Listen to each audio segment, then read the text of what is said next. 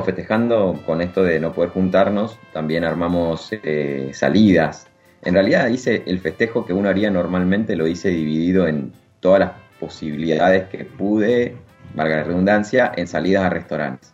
Ya que como bien buen taurino me gusta el, comer y el beber, eh, hicimos un poco acopio de eso. Pero nada, acá contentísimos, muy, pero muy entusiasmados con este magazine tan, tan bonito de este segundo programa, tercer salida al aire ya, eh, y muy contento con lo que ya, bueno, se está generando, se está impactando en las redes y saludarlos a todos que están del otro lado, que ya no, no es solamente acá, no es solamente federal, ya están ahí, incipiente todo el mundo, en Chile, en Uruguay, en España, en Francia, ya están con los horarios, me empiezan a escribir, che, ya, ya arrancan, sí, ya, ya es la tarde, y me encanta porque en nuestros posteos ya empezamos a tirar, ¿no?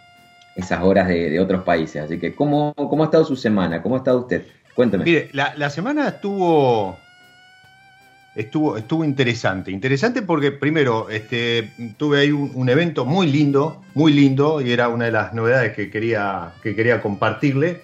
Mire, la gente de eh, San Felicien, que suele este, eh, hacer algunas movidas interesantes, esta vez fue ¿Se ve ahí? Sí, se ve, se ve perfecto. Para los que nos están escuchando, estamos en YouTube Live, en Radio Monk. Si quieren incorporarse, pueden hacerlo. Y van a ver la etiqueta que está mostrando Diego en este momento. A ver que no lee tanto la luz, hay un poquito. Esto es un San Felicien San Jovese, algo que San Felicien e incluso Catena Zapata eh, sacan muy esporádicamente. Es un pequeño que tienen, eh, que tiene la familia con plantas traídas desde de Italia, y esta en particular es una edición especial que hizo eh, San Felicien para la muestra que estuvo recorriendo el mundo. El año pasado fue el centenario del nacimiento de Federico Fellini, y es una muestra estuvo recorriendo el mundo y estuvo eh, postergada en Buenos Aires, obviamente por, por temas pandemia, en el Museo de Arte Decorativo, Museo Nacional de Arte Decorativo, ahí en, Avenida Libertador, frente a Laca, donde también estaba Croque Madame, que se come muy bien, aparte estaba estaba completísimo, porque tiene todo ahí en, un jardín, eh, las mesas, y, este vino únicamente se consigue ahí en el museo. O sea, la muestra ya pasó, ¿sí? porque bueno, finalmente con las nuevas restricciones hubo que suspender, y mm, se consigue en las redes del, museo, en el sitio del museo, y se consigue esto, se consigue también el catálogo ¿sí? Este, de la muestra, muy interesante, una, una vida, bueno, lo de Fellini ya por sí es, interesante. Es interesantísimo. Y, y, esto fue un eventito, hicimos una recorrida este, privada este, para prensa, recorrimos la, muestra y después nos encontramos con unos quesitos en el jardín del museo, con, con este Sangiovese espectacular. 1.800 pesos la botella, está un poquito por encima del de, eh, resto de los San Felicín, pero son 600 botellas. Ok, ¿y añada? ¿Qué añada es? 2018. 2018. 2018, o sea que todavía tiene para, guardarlo en botella un tiempito y se consigue ahí. Eso por un lado. Por otro, em, recibí... Es una eh, locura linda igual lo que acabas de contar, San Giovese no es convencional, es una linda locura lanzada por San Felicien. De hecho, de hecho, San Felicien había lanzado uno, un eh, San Giovese en 1986, sí. Eh, de, unas barricas que habían encontrado, que había quedado perdido en algún lugar, ahí en Catena lo largaron, y después de eso eh, hicieron uno en Damajuana, que no sé si quedará algo, para el ah. preferido de Palermo. ¿Sí? Este, lo tienen ahí el preferido de Palermo, y después no hay más Sangiovese San Felicien. Ahora está este. Claro, si uno se quiere llevar una perlita, una locura linda, de las que vamos a estar hablando en un ratito, y, yo le voy a dar el pie justo también. Eh, mire, y tengo otras tres novedades. Me llegó este bodrón reservado, me lo hizo llegar Mariana Gil Juncal, también es un, una novedad, esto es 2017, y me gusta que la eh, contraetiqueta, la frase es se va a ver al revés en cámara. El cambio está en vos. Bien. ¿Sí? Es muy, muy lindo, muy, muy linda presentación, elegante, es una edición limitada. 460 pesos. Eh, o sea, estos vinos que estos vinos que están saliendo al mercado, porque hay varios, por debajo de los 500 creo que es una apuesta a que el consumidor sigue incrementando la curva, que parece ser que en el primer trimestre cayó un poco, con una sacudida importante de precios, pero bueno. Y después tengo a usted que le gustan los blancos. Uh, estás en mi territorio, a ver. Mire esto. Pero pará, pará, pará. Esto es un anticipo sí, sí, del, día, del día de, del Chardonnay. Que lo vamos a abrir ahí, sí. Yo todavía no lo he sacado. Ahí está, ahí está. sí, le agradezco a Pau Kamsen. bueno, y también este, le hizo llegar a, usted el suyo. Esto es un Chardonnay 2020, ¿sí? Esto es eh, Valle Duco, Huentala, ¿sí? yo lo muestro en cámara para, para, los que están en YouTube, pero eh, Esteban, por ejemplo, que está ahí conectado, Esteban de Mil Dos Vinos. Bueno, este Huentala Chardonnay, para los que les interese, mañana a las 20, em, horas. en Instagram, en el Instagram de Huentala, va a estar Morales, que es el enólogo, junto con Mariano Fresco, que es el brand ambassador. Van a estar haciendo ahí una, presentación online, en vivo, de el Huentala Chardonnay, que está por encima del gran eh, sombrero Chardonnay, con lo cual debe ser una bomba. Que dentro de, dentro de lo mm, de lo convencional, que tiene un Chardonnay de Gualtallarí con su, su, madera y todo, hoy no es normal encontrar estos chardos saliendo estos Chardonnay al mercado. Es más, los Chardonnay que están saliendo al mercado van en busca de más frescura, van en busca más del terroir. Más filoso. Más filosos, o respetando un poco las alturas y encontrando otra armonía. Entonces, sin querer, este, este vino es un clásico, pero al mismo tiempo queda como novedad en, la, en, el, en el, mundillo pequeño que, se vive en la burbuja enológica de hoy. Exactamente, exactamente, porque hoy tenemos otras búsquedas. Por ejemplo, fíjese, hablando de otros Chardonnay, y con esto le dejo el, aire, mi estimado Matt, eh, el año pasado la rompió cuando la lo largaron y después salieron con un eh, eh, naranjo, perdón, con un espumoso naranjo. Espumoso naranjo, no es petnat, claro, un espumoso. Y este sí es petnat. Ese sí es petnat. Esto es Cruzat Chardonnay 2021. Creo que es el segundo vino después del suyo que, tengo, 2021. Y mm, eh, bueno, para los que estén en, YouTube mirando, siguiendo a través del canal de, de Radio Monk, fíjense ahí las borras. Las borras. Las lías, finas. Y esto está, está, lo tenía, lo tenía en la heladera, así que está, está fresquito ahí para destapar en cualquier momento. Muy linda, muy sutil el, arte de, la etiqueta, así que también felicitaciones tanto a, San Felicien, Huentala, a la gente de Bodrón y a, Cruzat por, por estas novedades que, que, invaden el mercado de linda forma, ¿no? Porque le siguen aportando diversidad, siguen aportando distintos estilos, cuatro vinos con estilos totalmente diferentes, eh, que van, desde, como decía recién, ¿no? De lo más clásico a estas locuras lindas que son las que hoy nos convocan. sí. digo, usted de eso sabe y tiene alguna novedad. Mira, yo creo que la, charla de hoy, aquellos que nos están escuchando por primera vez, va a ser muy bonita. Vamos a, vamos a retrotraer cositas que hemos hablado en Vino el Fin de en ese programa que armamos en Instagram los viernes a la noche. Porque no fue con locuras lindas, pero sí fue con vinificaciones no convencionales, muchas veces que charlamos de esto. Ahora, yo creo que estaría muy, muy lindo y muy entretenido para nosotros en este magazine que hemos armado y que, que estamos llevando adelante, ponernos en contexto. Todas las bodegas, de alguna manera, van creciendo y las bodegas grandes ya lo tienen muy, muy autosustentado, su portfolio. Alguna vez cualquier bodega arrancó con lo clásico o lo seguro. Bien, las bodegas arrancan con un Malbec, un Cabernet, un Chardonnay, bueno, lo que saben que van a plantar, van a cosechar y van a tener. Las bodegas grandes hoy todas tienen locuras lindas, una, dos, van sacando estas cositas. Estás hablando de San Felicien, estás hablando de Cruzat, o sea, clásicas que tienen sus pequeñas cositas lindas. Ahora, en el contexto de lo que hablamos hoy nosotros, estas locuras lindas, que están tremendas y, sería casi imposible, inclusive en dos horas, mencionar todas las locuras lindas que tiene cada bodega. O sea, cuando se lanzó un estilo rosado al estilo Provence, eh, con, con, ese color, con esa maceración sutil, con esa elegancia, todas las bodegas en su portfolio casi lo han incorporado. Entonces hoy tenemos una amplitud. El Petnat no ha sido de todas las bodegas, pero sí ha sido de los pequeños elaboradores que se han agarrado también esta onda, como del naranjo, no son de las bodegas grandes, sí pasan a ser más de los pequeños productores.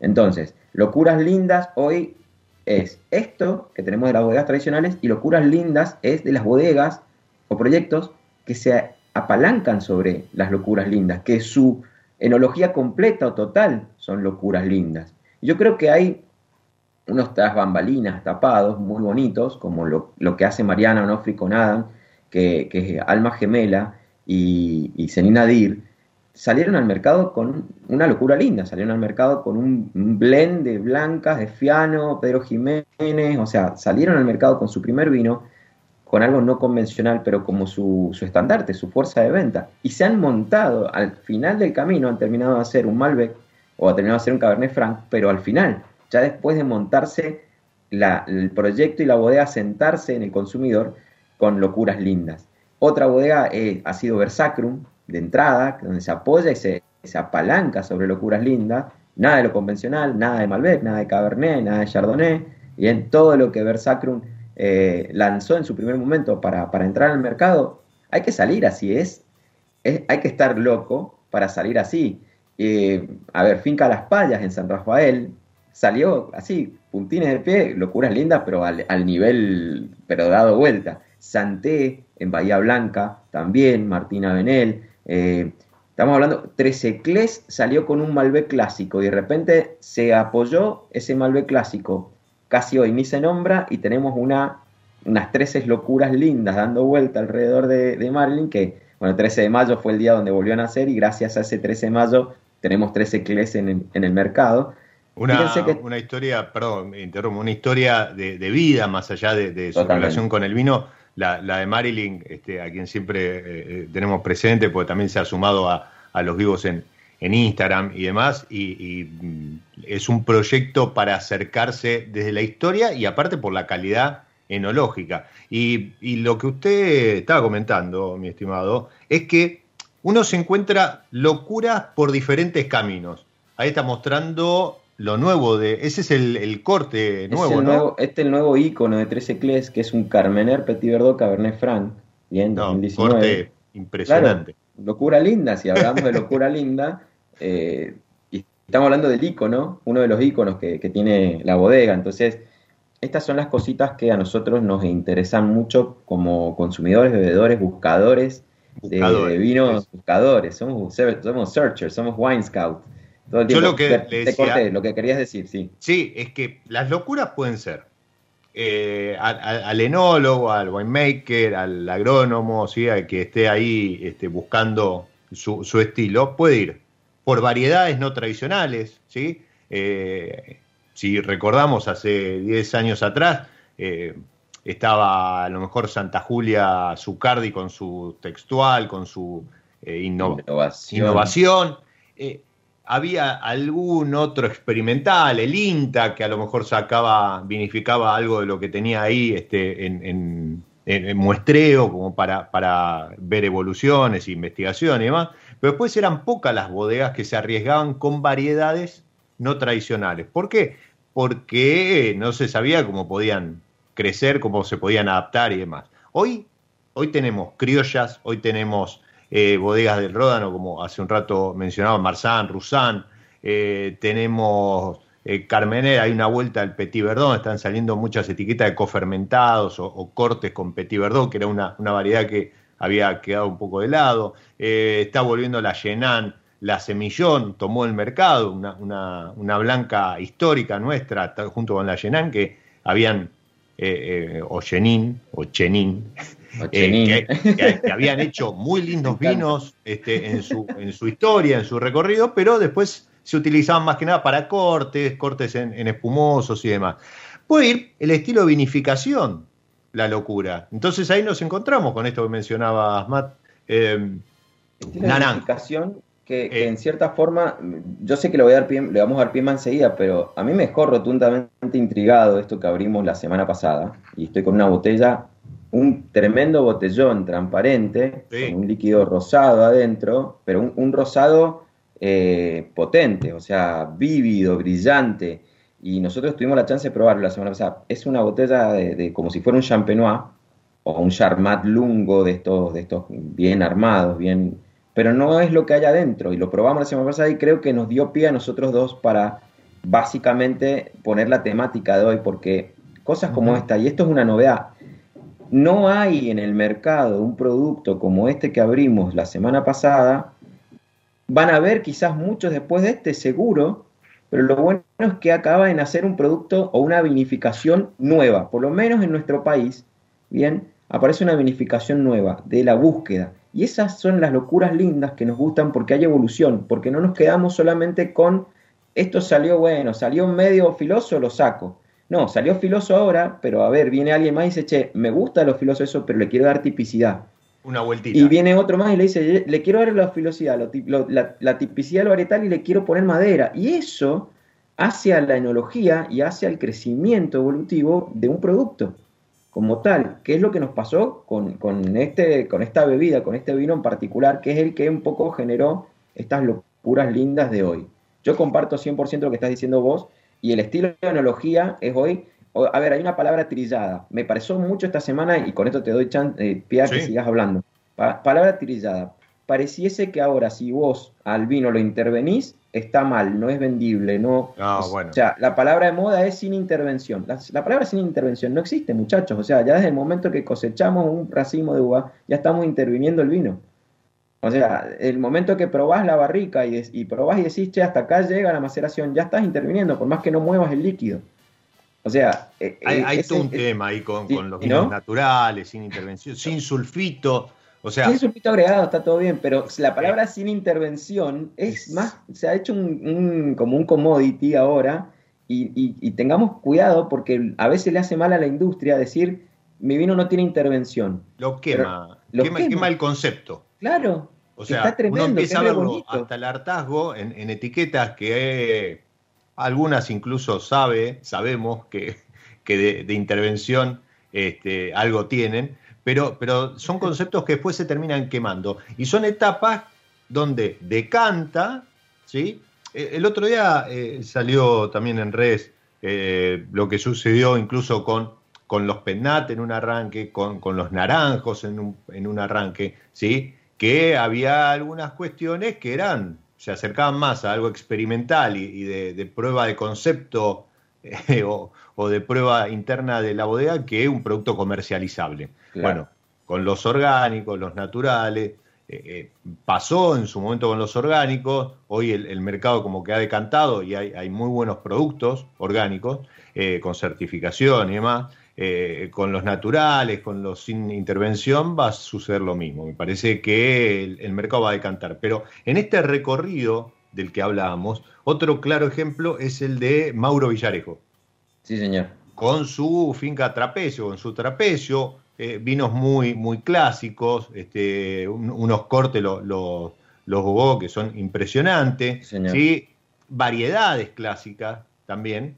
No tan conocido, ¿eh? Estás hablando de una bodega que no está... No, pero, pero ha hecho un recorrido desde lo más clásico a este presente donde abre su nuevo proyecto, La Imaginación al Poder.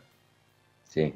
Donde, donde todos los vinos son únicos, únicos en el sentido de o la vinificación o el corte o, ¿sí? o por la cantidad de botellas, ¿sí? son, son vinos que, van de las 300 a las 600 botellas, pero que vale, vale la, pena buscar. Y, creo que ahí es donde el, el enolo, el hacedor, es como que hace pie, dice, bueno, listo, con esto estoy, hago mi, mi, mi portfolio clásico, ¿sí? con el que salgo a la calle, con el que salgo a vender, y después me doy el lujo de alguna cosa que vi alguna vez en algún viaje o cuando le di una mano a alguien en, alguna cosecha o, que me invitó fulano y me hizo probar algo que, me voló la, peluca y empiezo a experimentar, ¿sí? Ahí, ahí tenemos, tenemos este otro caso que lo, tratamos en, también en Vino el Fin, de, el, viejo Vino el Fin de, los viernes, eh, que la gente sigue pidiendo, ¿sí? le mando un abrazo grande a Panchi Barreiro, que,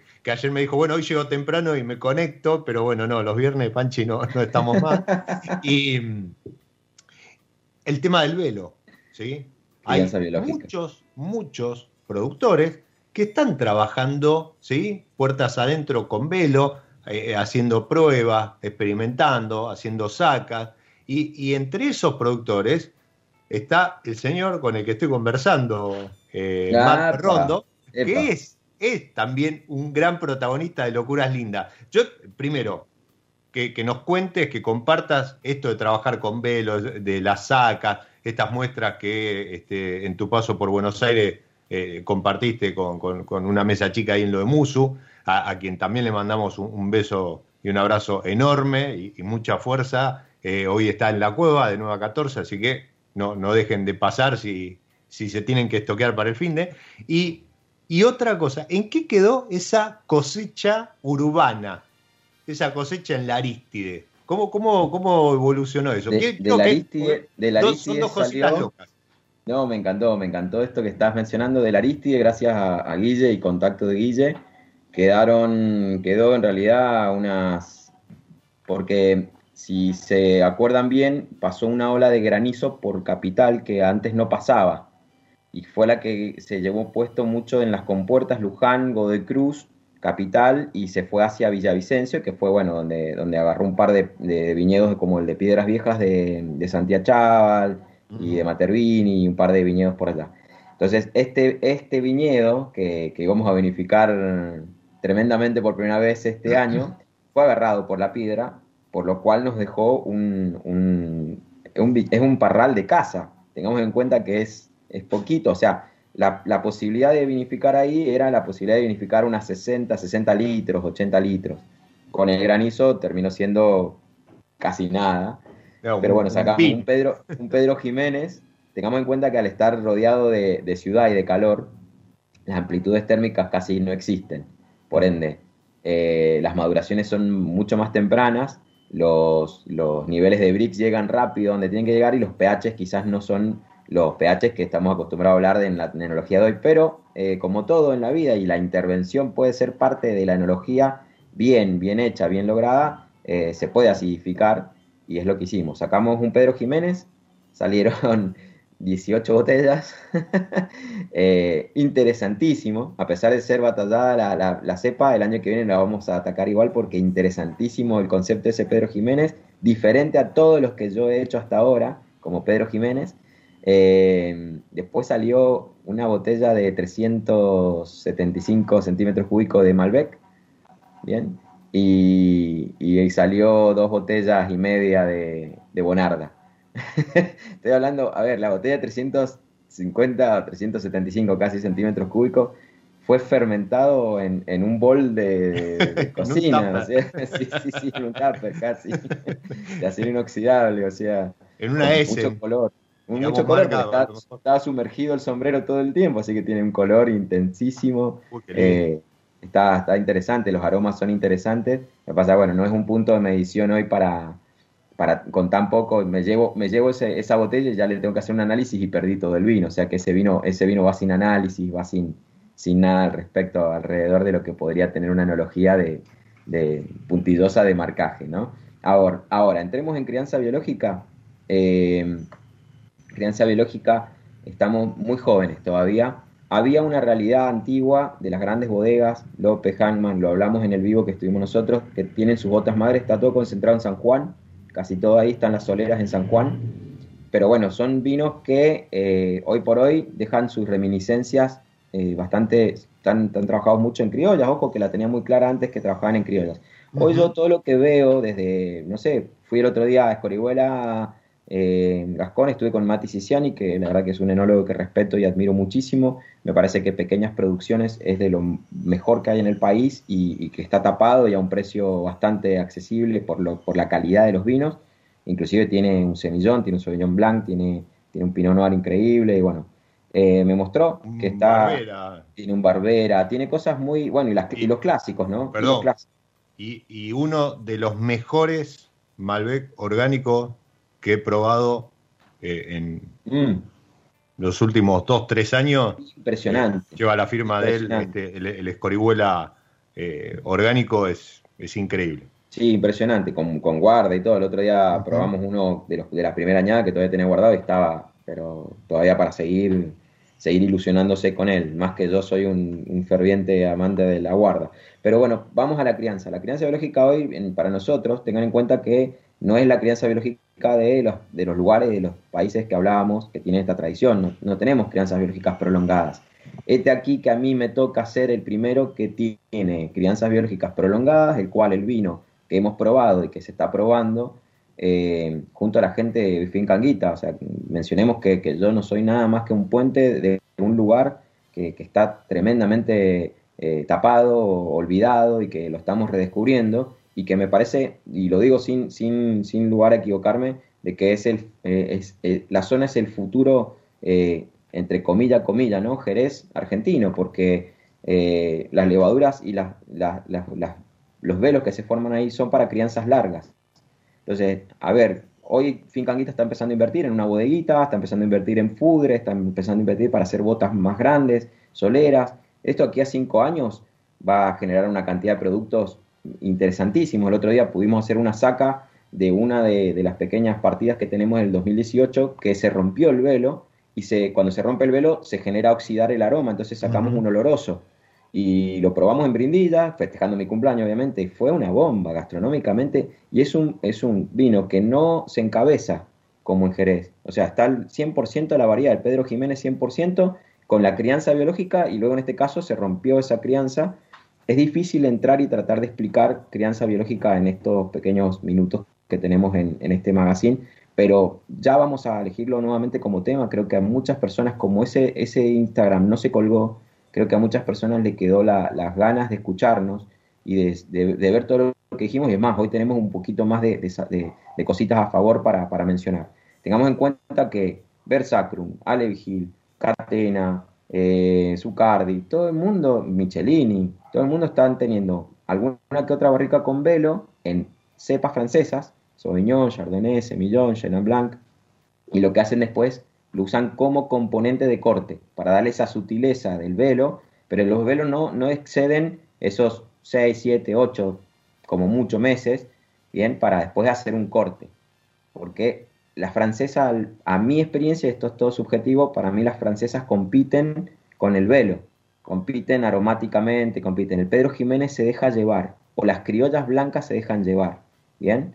Pero nada, tremendas locuras lindas que pueden venir dentro de nada. Este año van a salir, y estate atento porque seguramente te llegará una botella, pero este año va a salir el, San Juan de los Corralitos, que es el, es el vino que nace de ese velo, de esa bota madre 2018, que, quieras o no, va a estar refrescado porque lo que hay es nada, son 280 litros puros. Lo que va a salir van a ser las botas o las barricas contaminadas de esa madre como una masa madre. Pero bueno, a estar atentos, gente, que van a salir locuras lindas, hay locuras lindas en el mercado, y nada, yo creo que, estamos eh, indagando muchísimo. Yo, a mí me han quedado, y acá Esteban que dice, estoy anotando, está Julia Halupsok en YouTube Live escuchándonos. Eh, Julia, Julia nos está escuchando porque está su amigo Tomás Staringer, básicamente, así que está muy atenta a lo que, a lo que puede llegar a decir Tomás, si es que se acopla o no con nosotros. Escúchame, dos cositas. Eh, Michelini, Finca Las Palmas, que nombré, eh, Martín, Alma Mora, Viña Alicia, a mí me encanta porque Viña Alicia no es que se monte su portfolio sobre locuras lindas, pero está plagado de locuras lindas, tiene aproximadamente unas tres etiquetas no convencionales, ¿bien? Y lo más loco que las tiene desde el 94 los viñedos, desde el 98 las etiquetas, y algunos tienen hasta 20 años de verticales, algunas de esas variedades no convencionales, como por ejemplo... antes, antes de meterte, Miña Alicia, eh, hablaste de eh, los corralitos que decís que puede llegar a tener un potencial como para hacer una zona ahí símil Jerez por, por características climatológicas, por cómo se dan las levaduras y demás. Ubicanos en, el mapa de Mendoza para que la gente que está viajando, porque eh, gracias a Dios este, el, turismo en Mendoza se, está moviendo, pueden salir y hay hay visitas a bodegas y, hay, muchos amigos que están yendo para allá. para que se den una vuelta. ¿Dónde estoy? Yo estoy, vengo de Buenos Aires, ¿sí? Por las 7 o, vengo eh, del aeropuerto llegando a Ciudad. Perfecto. Vengo del aeropuerto. Estoy llegando a la ciudad desde, el aeropuerto. Bien, ahí está. El aeropuerto, apenas voy ingresando al centro de Mendoza, me encuentro al lado izquierdo. Al lado derecho es la montaña, las eras. Y al lado izquierdo me encuentro con una zona que se llama Bermejo. Bien, esa es la primera zona que es una antesala de los corralitos. Los corralitos es como yendo hacia el este, hacia Buenos Aires, pero no hace falta meterme por ahí. Lo que puedo hacer tranquilamente es llegar hasta el ingreso de Mendoza y la ruta 7 que me sacaría hacia Buenos Aires y llegase en, vehículo, vendría del otro lado, ahí tengo 10, 12 minutos exactos para llegar a la entrada de los corralitos. Sigue siendo Guaymallén, pasa a ser, o sea, entre Guaymallén y Maipú, están los lindes, pero está casi cercano a la ruta 7, la ruta nacional número 7 o internacional número 7. Si vos venís de Buenos Aires en auto, está pasando Zucardi, Bien, cuando pasás Zucardi Santa Rosa. Sí. Bueno, seguís, seguís, seguís. Antes de llegar a lo que sería el, shopping más grande que tiene Mendoza, que está sin. ¿Qué es a la altura de Correo del Medio? Esto es Rodeo del Medio. Eh, rodeo del Medio, a la izquierda. A la derecha. Rodeo del Medio hacia la derecha. Perfecto. Ahí Cuando venís entrando en auto. Si venís desde, la desde el aeropuerto a la terminal, es saliendo de Mendoza hacia la izquierda. Y los corralitos es una zona olvidada, para mí es una IGO porque es una indicación geográfica olvidada, que está, está tremendamente eh, sustentada sobre un mundo de, criollas, de bonardas, y, son zonas que hoy nadie se anima a plantar porque hay mucha salitre, están las capas de napas muy ahí, muy cerquita. Entonces, bueno, nada, eh, está muy cerca del centro, quien quiera y, le gustaría visitar, por ejemplo, Fincanguita, hoy por hoy hay una mini posible posibilidad de visita, sí, es lo más probable es que el año que viene ya, ya va a estar mucho más a full con las visitas. Eh, y nada, eh, quien quiera que nos escriba o escriba a Berrondo, que, a Matt, que acá les voy a contestar y les voy a decir cómo llegar, e inclusive les voy a hacer el contacto para, para llegar y por ahí quizás probar algo de, las mismas soleras. Eh, le propongo lo siguiente, perdón, ¿Ah? le propongo lo siguiente. Iba a nombrar las tres locuras de Viña Alicia. Vamos con esas tres locuras Después metemos una pequeña pausa porque hay gente impaciente del otro lado queriendo contarnos sus propias locuras. Le mandamos un, abrazo grande a, Julia, eh, que también tiene su locura ahí con pulso, más allá de su trabajo en, Sofenia, que, que, la rompe. Y, y está Tomás, desesperado por contarnos qué es eso que está dentro de la botella que mostrabas hace un rato, ¿sí? Y que descorchamos la semana pasada. Entonces, Viña Alicia hace tiempo que viene trabajando con algunas cositas, como por ejemplo, sin repetir sin soplar. Las locuras lindas de Viña Alicia están dedicadas a los nietos y sin repetir ni soplar. Tienen una vertical de tempranillo con cofermentado con graciana y cariñena. Bien. Tiene una cariñena también con una vertical larguísima. Y tiene un Onda Ravisur y una Chacolí mm. también con vertical, una blanca. O sea, estoy hablando de uvas que quizás ustedes del otro lado no la han escuchado mucho, más, más allá del tempranillo, ¿no? ¿Y eso, eso está en el mercado? ¿Se consigue en Eso está en el mercado hoy en la bodega. Hoy ah, la bodega los tiene a venta en la bodega y, supuestamente, seguramente el año que viene saldrá con un poquito de esto al mercado. Bien. Con un poquito de esto al mercado. Si van a Mendoza, le escriben a Matt Berrondo y ya tienen visita a Finca Anguita y una pasada este, muy bien guiados por, por Viña Alicia. Eh, Mati, nuestro operador, a quien le, decimos muy feliz sábado, eh, que nos está acompañando en, Vino el Finde por Radio Monk, www.radiomonk.com.ar y si no, canal de YouTube, nos pueden ver, no sé si la imagen es muy simpática, eh, a lo está matando el sol, así que vamos a hacer una pausa para, para que pueda acomodar ahí la, la incidencia de la luz, escuchamos un poquito de música y a la vuelta seguimos con estas locuras lindas.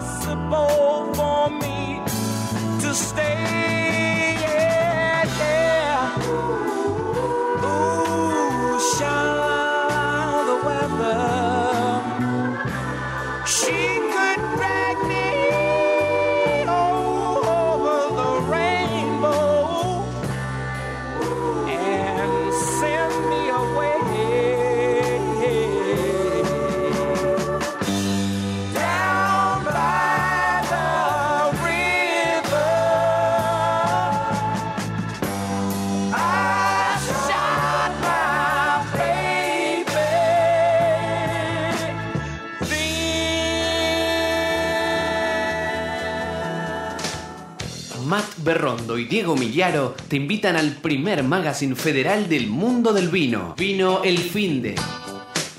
Sábados, de 10 a 12.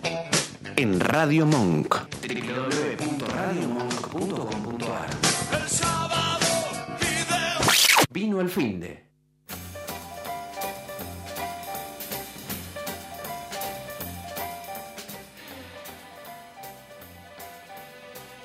Pero, pero mire, que- pero mire quién se, pero mire quién se ruta. coló, se coló en, en esta pantalla hermosa Me para los que están en el canal de YouTube y, y para los que están eh, escuchando por www.radiomon.ar. Bienvenido, Tomás, Tommy, como se pronuncie, Staringer, Staringer. Eh, ¿qué, ¿Qué origen es el apellido?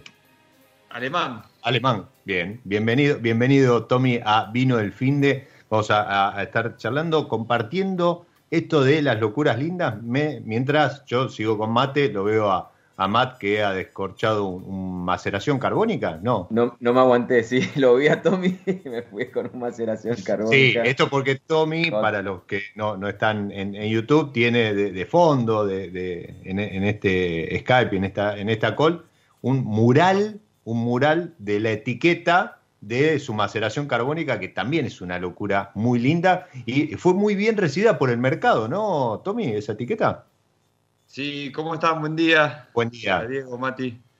Eh, nos estamos viendo seguido, Berrondo. Parece que al- al- algo va a pasar. Eh, y buen día para todos los que están escuchando también. Sí, eh, la maceración carbónica fue bien recibida, Diego, pero fue también en algún punto, no sé si una locura, porque Mm. es un método de elaboración bastante antiguo, que tiene eh, muchos años de desarrollo, no solamente en, en la zona de Boyolé, sino en muchas regiones del mundo, pero sí que mm, tal vez se había dejado de, de hacer foco en eso, me parece, como método de elaboración, para una oferta al mercado de una producción considerable para que mucha gente pudiera disfrutarlo. Eh, de hecho, te diría que fue resistido al principio, Diego, por, por Mm. una cuestión de, de que, a ver, de cómo lo palpé yo, era vino de maceración carbónica tipo Boyolé, barato. O sea, Ah, así, uno más vinito. uno era eso. Exacto. Vinito.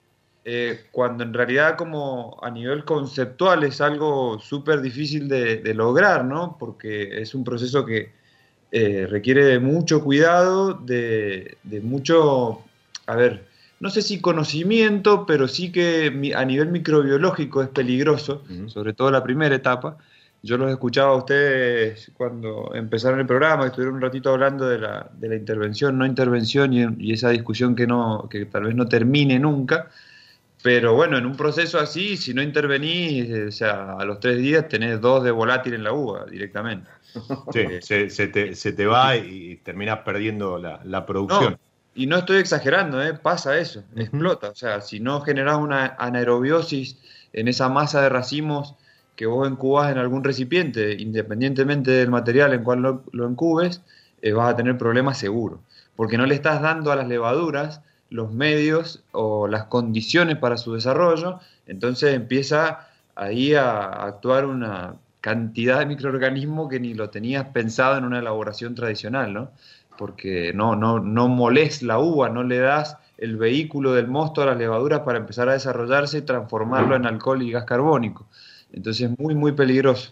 Pero bueno, sí, la gente lo, hoy en día lo, lo busca, lo, lo, aprecia, lo quiere. Estamos empezando a exportar uh -huh. algunas botellas de eso. Uh -huh. eh, así que re interesante, está bueno.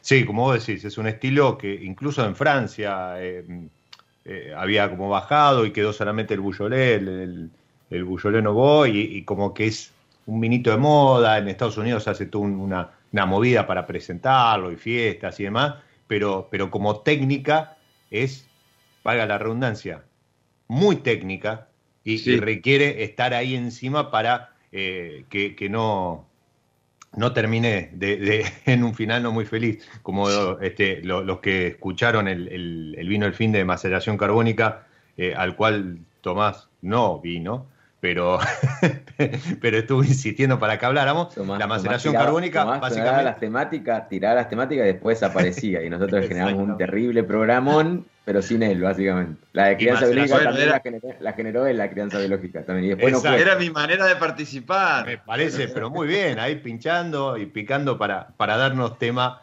para, para esos viernes trasnochados. Y maceración carbónica, básicamente, es poner a fermentar eh, la uva con el racimo completo, sin, sin ningún tipo de agregado, y que eh, por, por y la, la, la, la, ruptura de los granos empiecen a generar la fermentación. Claro, eso es, es una olla de presión en ebullición impresionante. Y como decía Tommy, si uno no lo está asistiendo, no está asistiendo a las levaduras, no está controlando el proceso, temperaturas y demás, es una bomba biológica. Yo tengo Literal. una pregunta para hacerle a Tommy. Levanto sí. la mano cuando me dejen. Venga. Tommy, de lo que acaba de decir Diego, que la gente espero que se lo puedan imaginar. Imagínense un parte jugo, parte racimo o parte granos enteros. Eh, ¿Cómo controlas eso? Porque dentro de cada grano de uva hay un universo aparte, o sea, la temperatura dentro de ese grano de uva, la fermentación de ese, dentro de ese grano de uva que no se rompió, que se está hinchando, que está rompiendo las paredes celulares de la, de, de la piel y se está coloreando, pues está almacenándose. ¿Cómo manejas eso con el jugo que ya está debajo? O sea, ¿qué, qué pasa? Contanos qué sucede, que vos la, la tenés bastante clara con esto. Sí, eh, bueno, mira, empiezo haciéndote un comentario del programa de maceración carbónica que hicieron ustedes, que sí lo escuché, a pesar de las críticas. vos dijiste algo muy interesante, Mati, en, en ese programa, que yo lo tomé y fue algo de lo cual yo me di cuenta después de empezar con estos procesos de maceración carbónica, que es cosechar la uva a una temperatura alta o en un día de sol, o que la uva ingrese con una, buena temperatura al incubado, la uva entera, ¿no? Pero resumidamente, te lo, para que la gente, como vos bien decís, pueda imaginarlo, se cosecha la uva, se lleva a la bodega, se encuba ese racimo entero, o sea, lo metes dentro de algún recipiente, puede ser cemento, puede ser inoxidable, inclusive puede ser beans de plástico, y ahí empieza la primera etapa de la maceración carbónica propiamente dicha, que al final del cuento, macerar es poner algo en contacto con algo. Acá vos lo que necesitas es poner en, en contacto el racimo entero con gas carbónico. Claro. Racimo entero con gas carbónico. ¿Cómo generás ese gas carbónico? Bueno, ahí hay lugares en, en Italia, por ejemplo, que hacen maceraciones carbónicas con gas eh, artificial inyectado en una especie de autoclaves y generan la anaerobiosis de manera artificial. No está mal, se puede hacer y el, el resultado va a ser exactamente el mismo. Nosotros lo hacemos de manera natural, como decía Diego, con algunos granos que se van rompiendo, se va formando ese jugo, ese mosto de uva en la base del recipiente, en la parte del fondo, eso fermenta eso libera gas carbónico como subproducto de la fermentación alcohólica e inertiza toda esa masa de racimos que tenemos incubada. Y ahí llego a lo que me preguntabas, Mati, adentro de cada grano de uva, que, que todavía está entero, lo que sucede como fermentación intracelular, que por ahí, de ahí empieza la gran confusión de, de, la gente con la maceración carbónica, es una transformación enzimática del ácido málico. No es una fermentación de azúcares dentro del, del grano de uva. Y no es microbiológico, es enzimático el proceso. Son enzimas que transforman son biológicos las enzimas. Transforman el ácido málico en ácido pirúvico, de ácido pirúvico pasa a etanal, que es un aldehído, y el de etanal pasa a etanol. O sea, para resumirlo, generas alcohol a partir del ácido málico. Eso es lo que sucede dentro del grano y esa es la mínima efervescencia, porque en ese proceso también se libera gas carbónico. Es lo que está sucediendo, como vos bien decís, en cada mini universo que son esos granos que todavía se mantienen enteros.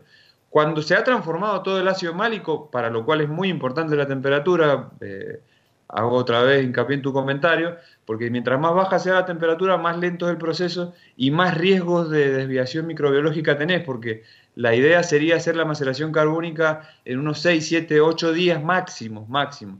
Lo que pasa es que en nuestra región, sobre todo el Valle de Duco, en las zonas frías, y si cosechás temprano más, tenés una gran cantidad de málico, lo cual la, va a hacer que vos obtengas más alcohol desde el málico y no de los azúcares. O sea, otra vez, un mini resumen, tenés que cosechar temprano, porque no, porque si no, o sea, claro. vos tenés que tener en cuenta que vas a transformar en alcohol los azúcares naturales de la uva y el ácido málico, que más o menos es una relación uno a uno. O sea, si vos tenés 2 gramos de málico, que es normal para nuestra región, vas a obtener 2 grados de alcohol solo del málico si la maceración carbónica es estricta y es un proceso de cuidado y realmente se hace como se debe hacer. Entonces, bueno, hay muchísimas cosas para, para ver, para estudiar.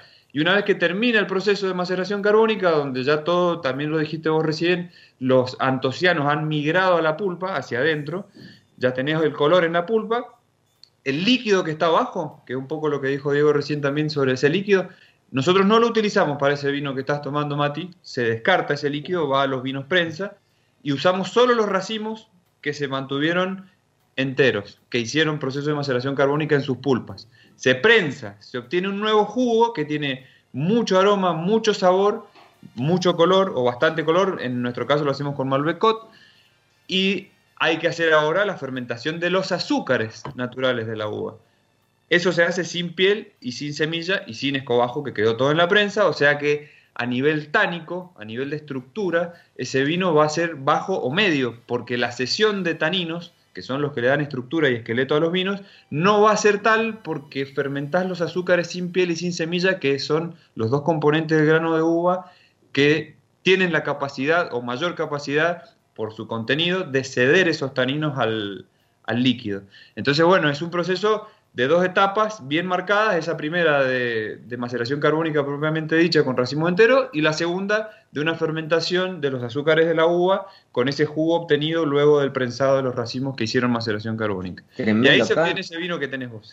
Tommy, tremendo, acaban de escuchar todos del otro lado, no solo que acabamos de escuchar y aprender algo nuevo, un alcohol no desde el azúcar, no desde la fermentación, algo que pasa adentro con las enzimas con el cambio de la, de la acidez, o sea, del málico, y después terminar un jugo que se descarta, que es mucho volumen, porque debe ser una, una, cuantiosa parte de volumen. 35% del peso de la uva. Mirá, aparte me encanta, porque va, va específico. Fíjense la intervención que tiene que tener, o el cuidado que tiene que tener detrás del vino para que estar tomando, yo te pongo, mira, te pongo una contradicción con lo que vos dijiste en algún momento en una charla que tuvimos. Dijiste, este vino yo lo hago y creo que es así y lo hago para que se tome ya como un muchulé o que se beba ya en sus mejores perspectivas. Este vino que estoy bebiendo yo, abrí dos.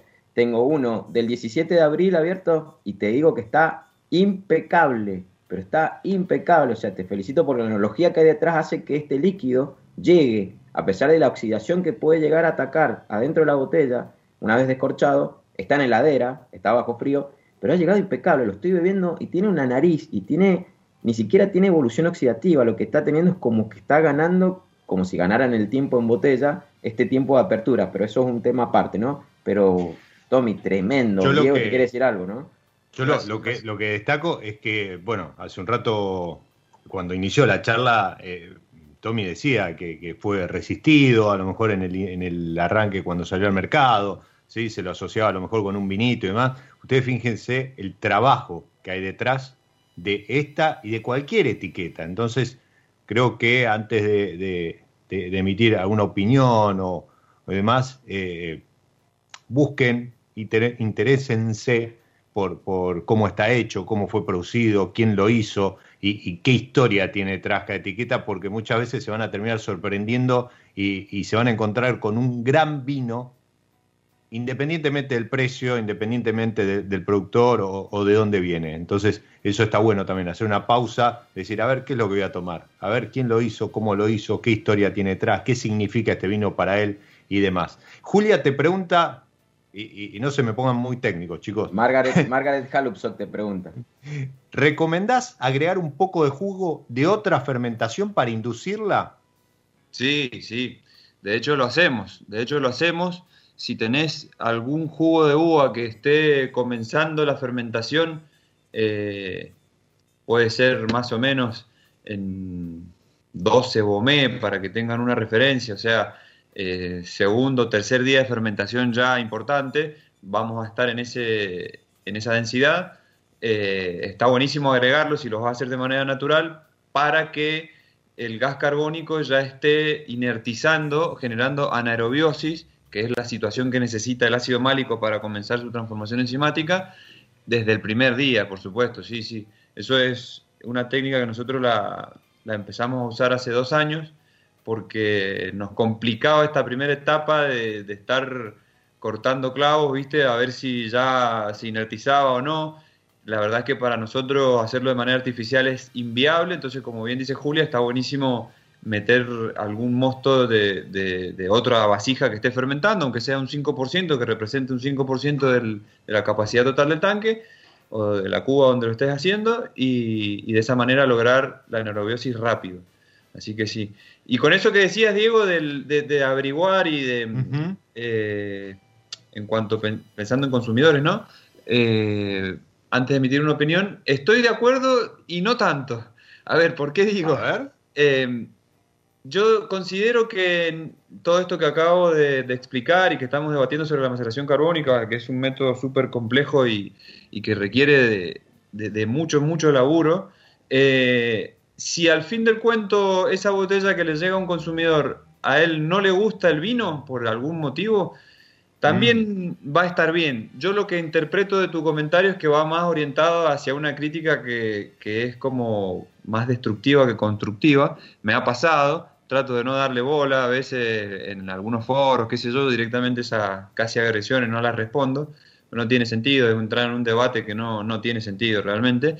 Pero sí, para cerrar la idea, siempre digo que ningún método puede justificar un vino que yo tenga que explicar demasiado por qué no te gusta. Digo, por ejemplo, un- que Mm. yo trabajo con eso también, un vino biodinámico. Y no, yo yo lo entrego como casi un muestrario de defectos a alguien, no, pero es biodinámico. No, está mal. No. El vino tiene que estar correcto y rico. Después viene lo del método de elaboración, la maceración carbónica, la biodinámica, el vino orgánico o la variedad que se te ocurra para ponerla dentro de una botella luego de un proceso de, de elaboración.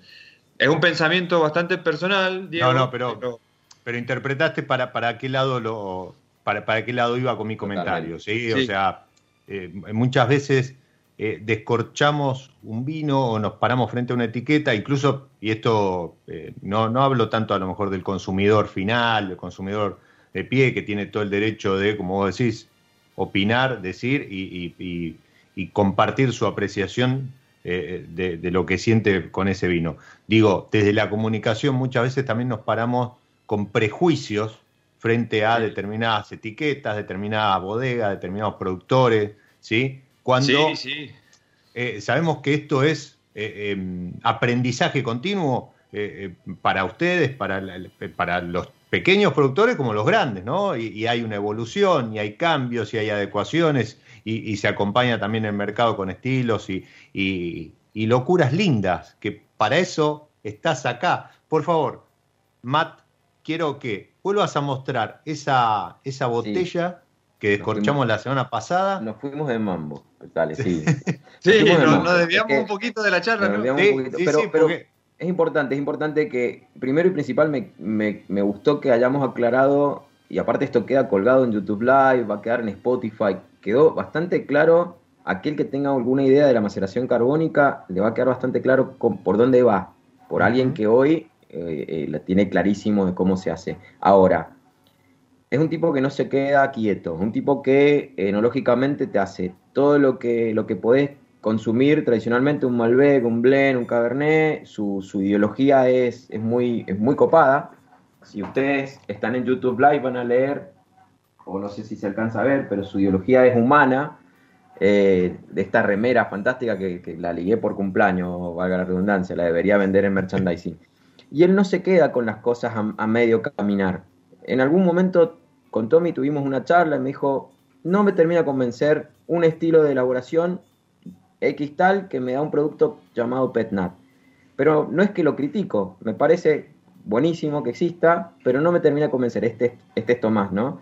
Y Tomás, no solo en eso, sino que a veces, muchas veces escuchándolo a nosotros, que yo, la verdad que te agradezco un montón, Tommy, esto que decís, para nosotros es, a ver, una, una locura impensable esto que decís de tomé data de ustedes para esto, tomaste data también para la maceración carbónica en blanco, que nos decía que también tiene una maceración carbónica en blanco, que no vamos a hablar de eso ahora, no es el momento. Pero te fuiste a una elaboración, porque dijiste, yo la tengo clara con, la, con las burbujas. Yo la tengo muy clara con las burbujas. Y de repente nos mandaste la semana pasada, nosotros descorchamos este, esta botella transparente con un color, eh, es un rosado parecido al Provence, pero es, es como más, más eh, potente, más, más fluido, más, más brillante. ¿Qué tengo acá en las manos, Tommy? ¿Qué pasó con eso? ¿Qué pasó por tu cabeza? Contanos. Bueno, eh, sí, haciendo un poco referencia o alusión al, a la frase que tenés en la espalda de la remera, también combinando con lo que dijo Diego en su cierre de lo que hablamos de maceración carbónica, esto de corazón humano, eh, yo no, no, no, puedo ni siquiera imaginar la no intervención, ¿no? porque al final la diferencia sin duda las hacen las personas y el equipo que conforma Vinches Occult hoy es tremendo. Y gracias a eso podemos hacer en la bodega de vinos tranquilos con Romy, Agustina y, y, el equipo la maceración carbónica y en la fábrica de espumantes con, con Claudia, Martín y bueno, está Ingrid también, eh, este, este vino que, que estás presentando, Mati, que es, eh, yo había que ponerle un nombre y está bautizado como, como Nat Charmat. Nat Charmat. El Nat Charmat, si vos me decís qué se me pasó por la cabeza, bueno, sí es cierto que, y está bueno que lo aclares porque no es a modo de crítica, es como decir, eh, bueno, tuve la posibilidad de probar varios PetNat en ese estilo de, elaboración, ¿no? que al final es esa abreviación de, este Petillán Naturel y así lo adquirimos nosotros y lo fuimos haciendo. Hay muchísimos en la Argentina, yo no he probado, no he probado ni la mitad seguramente, pero que es, es interesante. Y eh, a mí se me combinaron así como dos ideas en la cabeza, que una es lo que ya venía intentando con el tema del el asti espumante de Torrontés, que ahí fue como el primer disparador, algo que me cambió la cabeza, decir, qué loco cómo se pueden mantener aromas primarios y sabores primarios a partir de una sola fermentación en un método de elaboración en tanque de Charmat. Ahí empieza un poco también la, la, la revolución, decir, la búsqueda ¿no? de esto de casi una obsesión de, mantener los aromas y sabores primarios de una variedad de uva. Luego de probar muchos eh, vinos elaborados bajo este método PETNAT, siempre se me, estuve como en esto, en la búsqueda de tal vez no quiero que suene mal, pero de mejorar algo, y ya estoy hablando como, como consumidor, que yo considero que puede ser por lo menos más satisfactorio y placentero para mi gusto. ¿sí? Y, también me hago cargo de eso. Estoy hablando porque hoy hay como demasiada sensibilidad en ese sentido y todo suena como a crítica y no lo es, al contrario. Eh, entonces, ya con más de 10 años de, de trabajo en la, en la, fábrica de espumantes, desde que la, desde que la construimos, surgió la idea de decir, bueno, vamos a hacer un Nat Charmat. ¿Y qué quiere decir esto? Bueno, es un método de elaboración que en realidad no hay, pero es a partir de un jugo de uva Pinot Noir, o sea, después del prensado, que lo único que se hace es, el único agregado sulfuroso es en ese momento una clarificación por frío y viaja a la fábrica porque no están en, en el mismo edificio, están a 15 kilómetros de distancia, la bodega de vinos tranquilos está en Carrodilla, en Luján de Cuyo, y la fábrica de espumantes está en Coquimbito, Maipú. Entonces lo trasladamos hacia la fábrica de espumantes como jugo, en realidad para el INB es mosto virgen de uva Pinot Noir, y ahí comienza el, el trabajo de la botella que hoy tenés vos en tus manos, Mati. Comienza una fermentación alcohólica con los azúcares naturales de la uva, pero con el tanque abierto. ¿Qué quiere decir eso? Que, que no eh, retenemos el gas carbónico que se está generando por la fermentación alcohólica. No lo dejamos retenido en el interior del tanque de, de sino que dejamos que esa presión se libere. Cuando quedan 32 gramos de azúcar natural también de la uva, azúcares naturales de la uva de este, de este que ingresó, Ahí cerramos las válvulas del tanque, comienza la toma de espuma, siempre dentro de la misma cinética de fermentación, es una sola fermentación, y cuando quedaban 7 gramos de azúcar, le abrimos el frío y se detuvo el proceso de fermentación alcohólica. ¿Qué quiere decir? Que obtuvimos, por, porque cada 4 gramos de azúcar que se consumen, se genera un kilogramo o una atmósfera de presión. Por lo cual, este Nat Charmat tiene 5 kilos y medio de presión, 5, 5 kilos y medio, o sea, ya entra en la categoría espumantes, no entra en la categoría frisantes como los Pet Nat, no está dentro de la misma categoría ya ni siquiera conceptualmente. Y termina como Brut Nature, pero en realidad no hay tipificación, que eso también es bastante raro para que lo entendieran desde el INB, porque eso también es un tema aparte. Claro, porque dice, ¿cómo? No, no, no, no puede ser. No voy a agregar azúcar, o sea, no, no se va a agregar azúcar nunca. No, pero bueno, y así estuvimos discutiendo un tiempo largo. Sí, el análisis de libre circulación todavía no lo tenemos. O sea, yo calculo que saldrá la semana que viene porque ha sido muy difícil explicar el, el método porque lo desencaja por completo a ellos. Y, bueno, entonces al final te queda un espumante de Pinot Noir, 100% Pinot Noir, que fermenta con los azúcares naturales de la uva y que queda tipificado con sus propios azúcares también en la categoría Brut Nature, porque quedó con 6,8 gramos de azúcar. Entonces, en esa combinación eh, de fermentación a baja temperatura, de incorporación de gas de una manera muy lenta, porque toda esa primera etapa del tanque abierto también deja gas carbónico disuelto, hace a una textura de burbuja súper cremosa, más todas las proteínas que todavía están dando vueltas por ahí porque no se filtra el champán, este, este Nat Charmat, y con toda la, la expresión natural de la uva Pinot Noir, que eso es lo que más nos ha descolocado a nosotros como enólogos de, en, el equipo de, de enología, porque decimos, qué loco lo que acabamos de meter adentro de esa botella, las que hemos abierto en estas dos semanas, tres semanas, que desde que lo embotellamos, es decir, estos aromas que nosotros sentimos en la bodega durante la vendimia quedaron por fin adentro Están de una ahí. botella, que es lo que sí. siempre se pierde, ¿viste?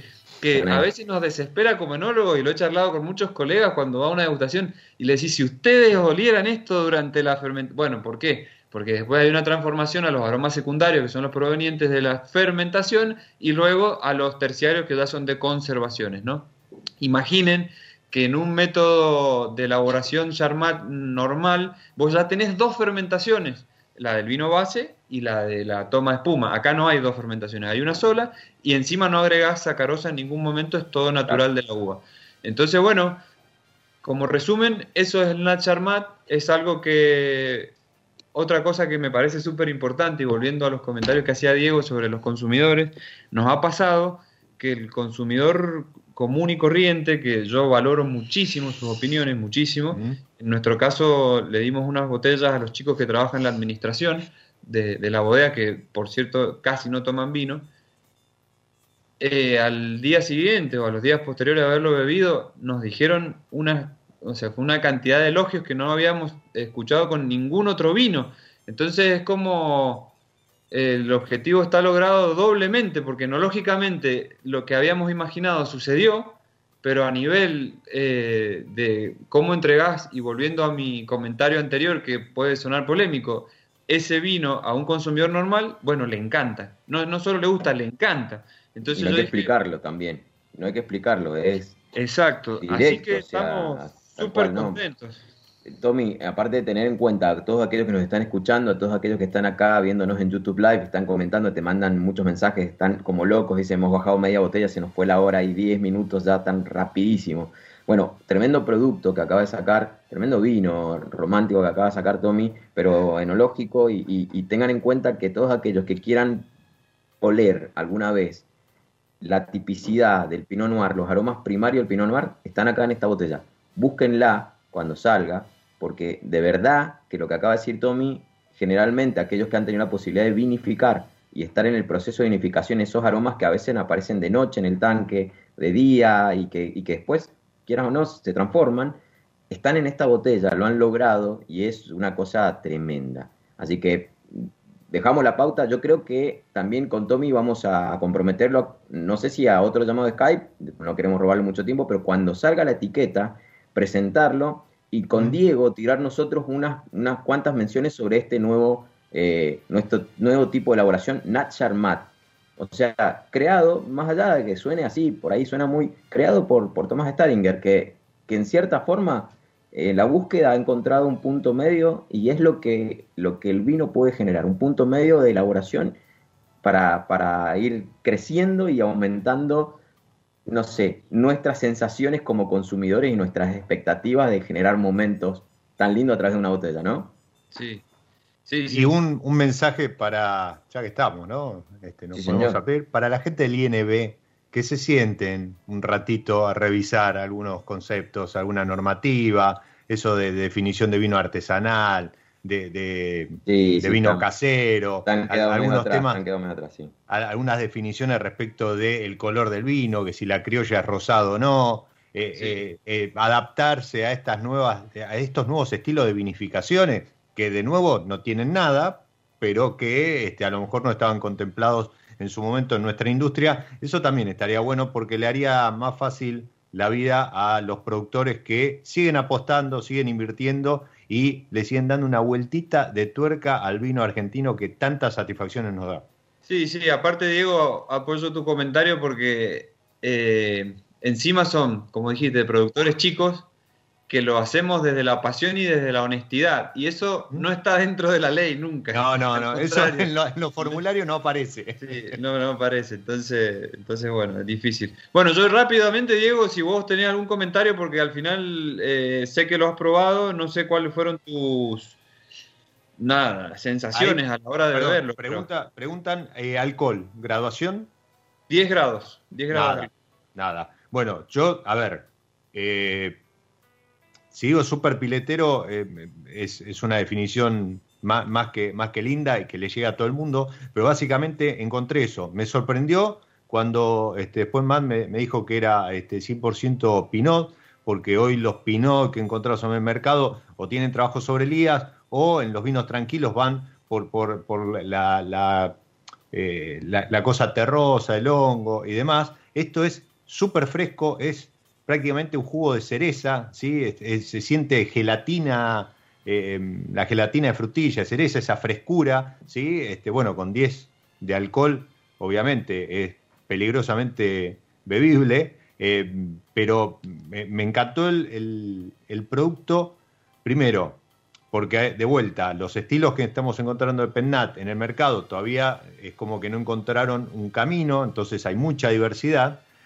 Y en este en particularmente me sorprendió la toma de espuma eh, de Charmat, creo que tiene poco. ¿sí? Eh, los, Charmat por lo general tienen esa espuma, esa mm, espuma, esa burbuja más invasiva en boca. Acá nos encontramos con sutileza, sutileza desde el aroma, sutileza en boca, sutileza de la burbuja, el color. Un, gran, gran producto. Ojalá pronto se destraben algunas cuestiones y, y lo podamos tener en mercado.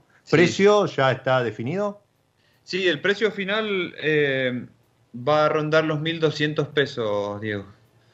Eh, precio final, así, retail. Sugerido, sí, sí. Es sugerido, sí, bueno, Perfecto. Es difícil decirlo sugerido porque eso es como, por suerte, hay como más libre mercado en ese sentido. Eh, y, realmente cada uno, acorde a su dinámica de negocio, le, le va poniendo los precios, ¿no? Pero sería eso. Así que bueno, yo para antes de despedirme aprovecho que les hice un comentario en la no sé cuánta cantidad de programas que, que hicieron, eh, pero estuvo muy bueno, lo escuchábamos siempre que podíamos con, con la Romy, aprendimos de verdad y no es por ser condescendiente, porque realmente aprendimos, escuché cosas que no tenía ni idea, de algunas variedades, de unas cosas eh, súper interesantes, así que lo mismo será con este programa de los sábados, cada vez que pueda sumarme a escucharlo, lo, haré. Muchísimas gracias, eh, Tommy. La, verdad que eh, alguna vez sí, me, me ha mandado algún audio y también lo has hecho con, con Mati y viniendo de, de alguien que la tiene muy clara, eh, son, son palabras que emocionan. Así que eh, bienvenido a, a, este nuevo Vino el Finde y muchas gracias por también acompañarnos durante casi un año con los vivos de los viernes. Y tirando bueno. temas, picando ahí la, la agenda. Yo, yo, bueno, nada, rápido para, para seguir con, con, este magazine que estamos haciendo. Tommy, yo te agradezco de corazón, de verdad, eh, tu amistad, tu profesionalismo, la división de las cosas, tu frontalidad y, y tu búsqueda incansable de, de, ir un paso más allá. Me, bueno. me vuelve extremadamente, me emociona extremadamente y voy a mostrar un poco, tengo la piel de gallina cuando digo esto eh, me emociona extremadamente saber que, que, hay, que hay enólogos que están buscando mejorar día a día, desde, desde, desde, su punto de vista subjetivo, día a día, lo que nosotros amamos tanto descorchar y beber, como, como es el vino. Y que gracias de verdad. Creo que lo digo en parte de mucha gente que está también escribiendo detrás. Gracias, ¿eh? Buen abrazo grande y buen muy fin de. buen fin de. Bueno, abrazo, abrazo. Salud, Tommy. Salud. Y nosotros seguimos en esto, Matt, en, en esta, en, este, en, esta locura de, de, vino el fin de. Vamos a hacer una pausa, vamos a hacer refil, vamos a cambiar el mate este, por, por algo un poquito más, más fresco eh, que, que, va siendo hora. Y volvemos con pasaporte en mano y nos vamos, vamos. a recorrer el mundo. Exactamente, nos vamos a recorrer oh. eh, algún país, alguna cuestión, y creo que se viene alguna primicia incluso. ¿Cómo me gusta este magazine? Cada vez me entretengo más. Inclusive estando de este lado, imagínate. Mar, Señor. Llegó el sábado. Vino el fin de. Ahí va.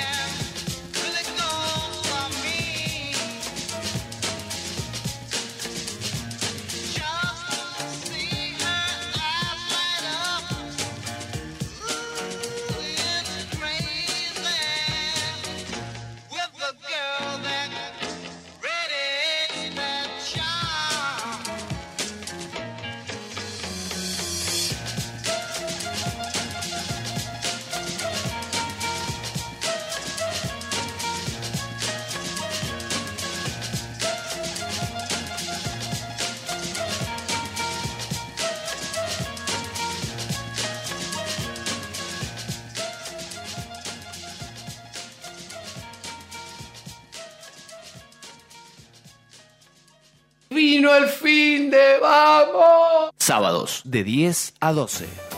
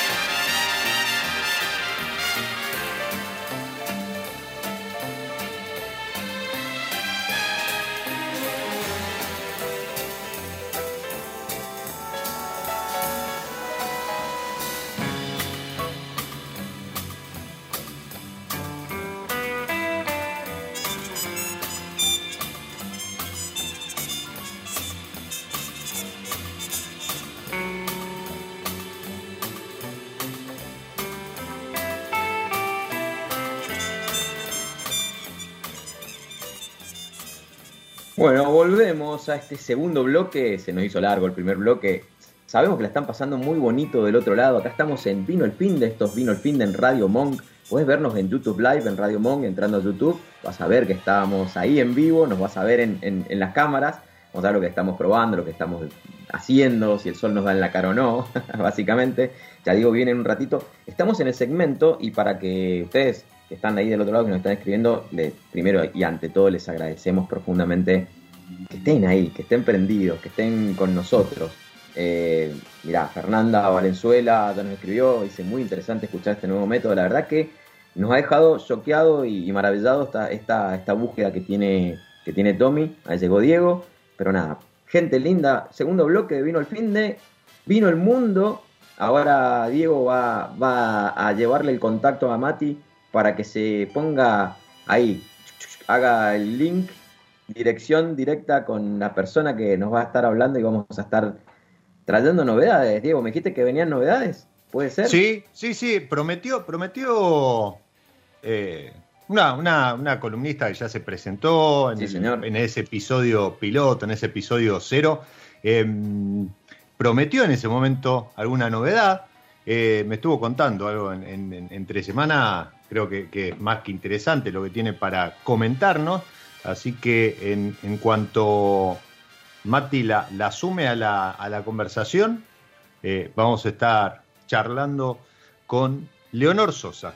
¿sí? Leonor Sosa de las carreras, la pueden ubicar como este, Leonor Sosa S-O-Z-A en, en Instagram. Ella es sommelier chilena, es una de las, de, las profesionales que eh, armó, fundó, ¿sí? miembro fundadora de, Mujeres de- del Vino de Chile. Eh, por cuestiones de la vida, el destino, el, trabajo, la profesión, eh, la llevaron a estar trabajando en Uruguay. Y ahí en, en Uruguay va de un lado a otro y ahora la convocaron para este, un nuevo proyecto del cual no- nos va a estar contando en sus palabras, porque está en Carrasco, está en Uruguay, estuvo viajando, pero además el proyecto del que va a estar formando parte tiene una multiplicidad de, de- de betas que la hacen más que interesantes. Leonor, bienvenida a Vino el Finde. Ahí sí, no sé si me ven. Eh, no todavía, A ver. pero te escuchamos perfectamente. Ahí va, ahora estamos. Leo, buen día, ¿cómo estás? Muy bien, buen día. ¿Ya Feliz instalada? Matt, escuché que había estado cumpleaños. Felicidades.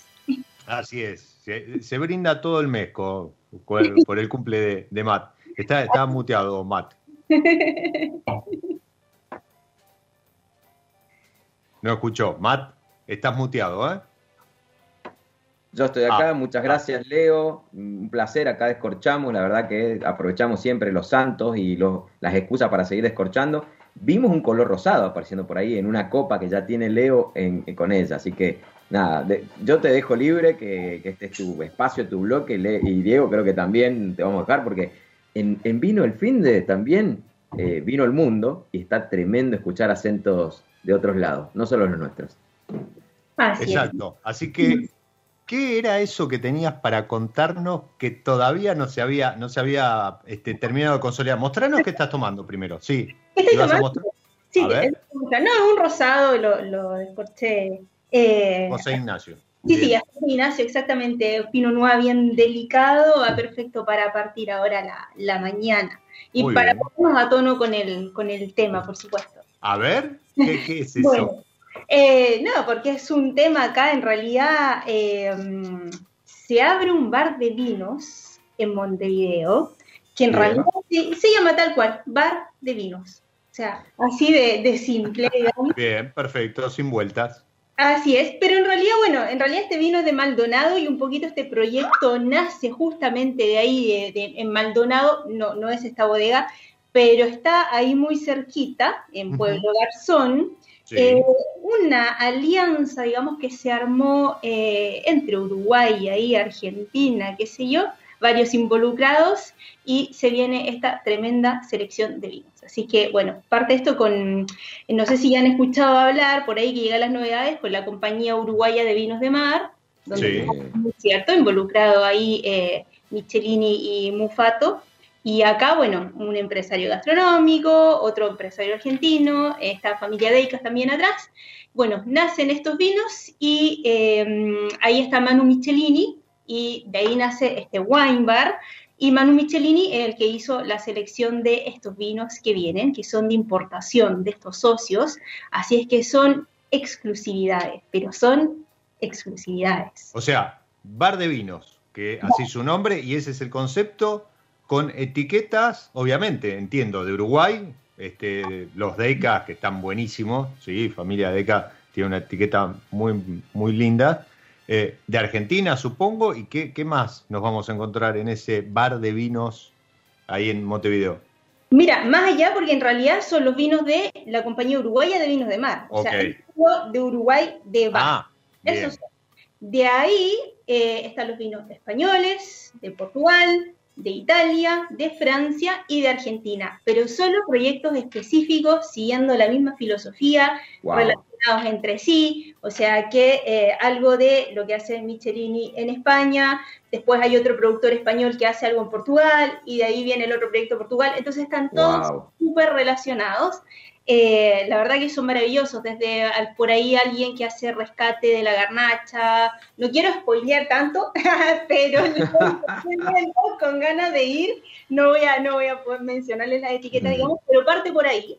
Y eso Leo, hablando de una Leo, sim- simple consulta, ¿al- ¿algo de crianza de mar va a haber?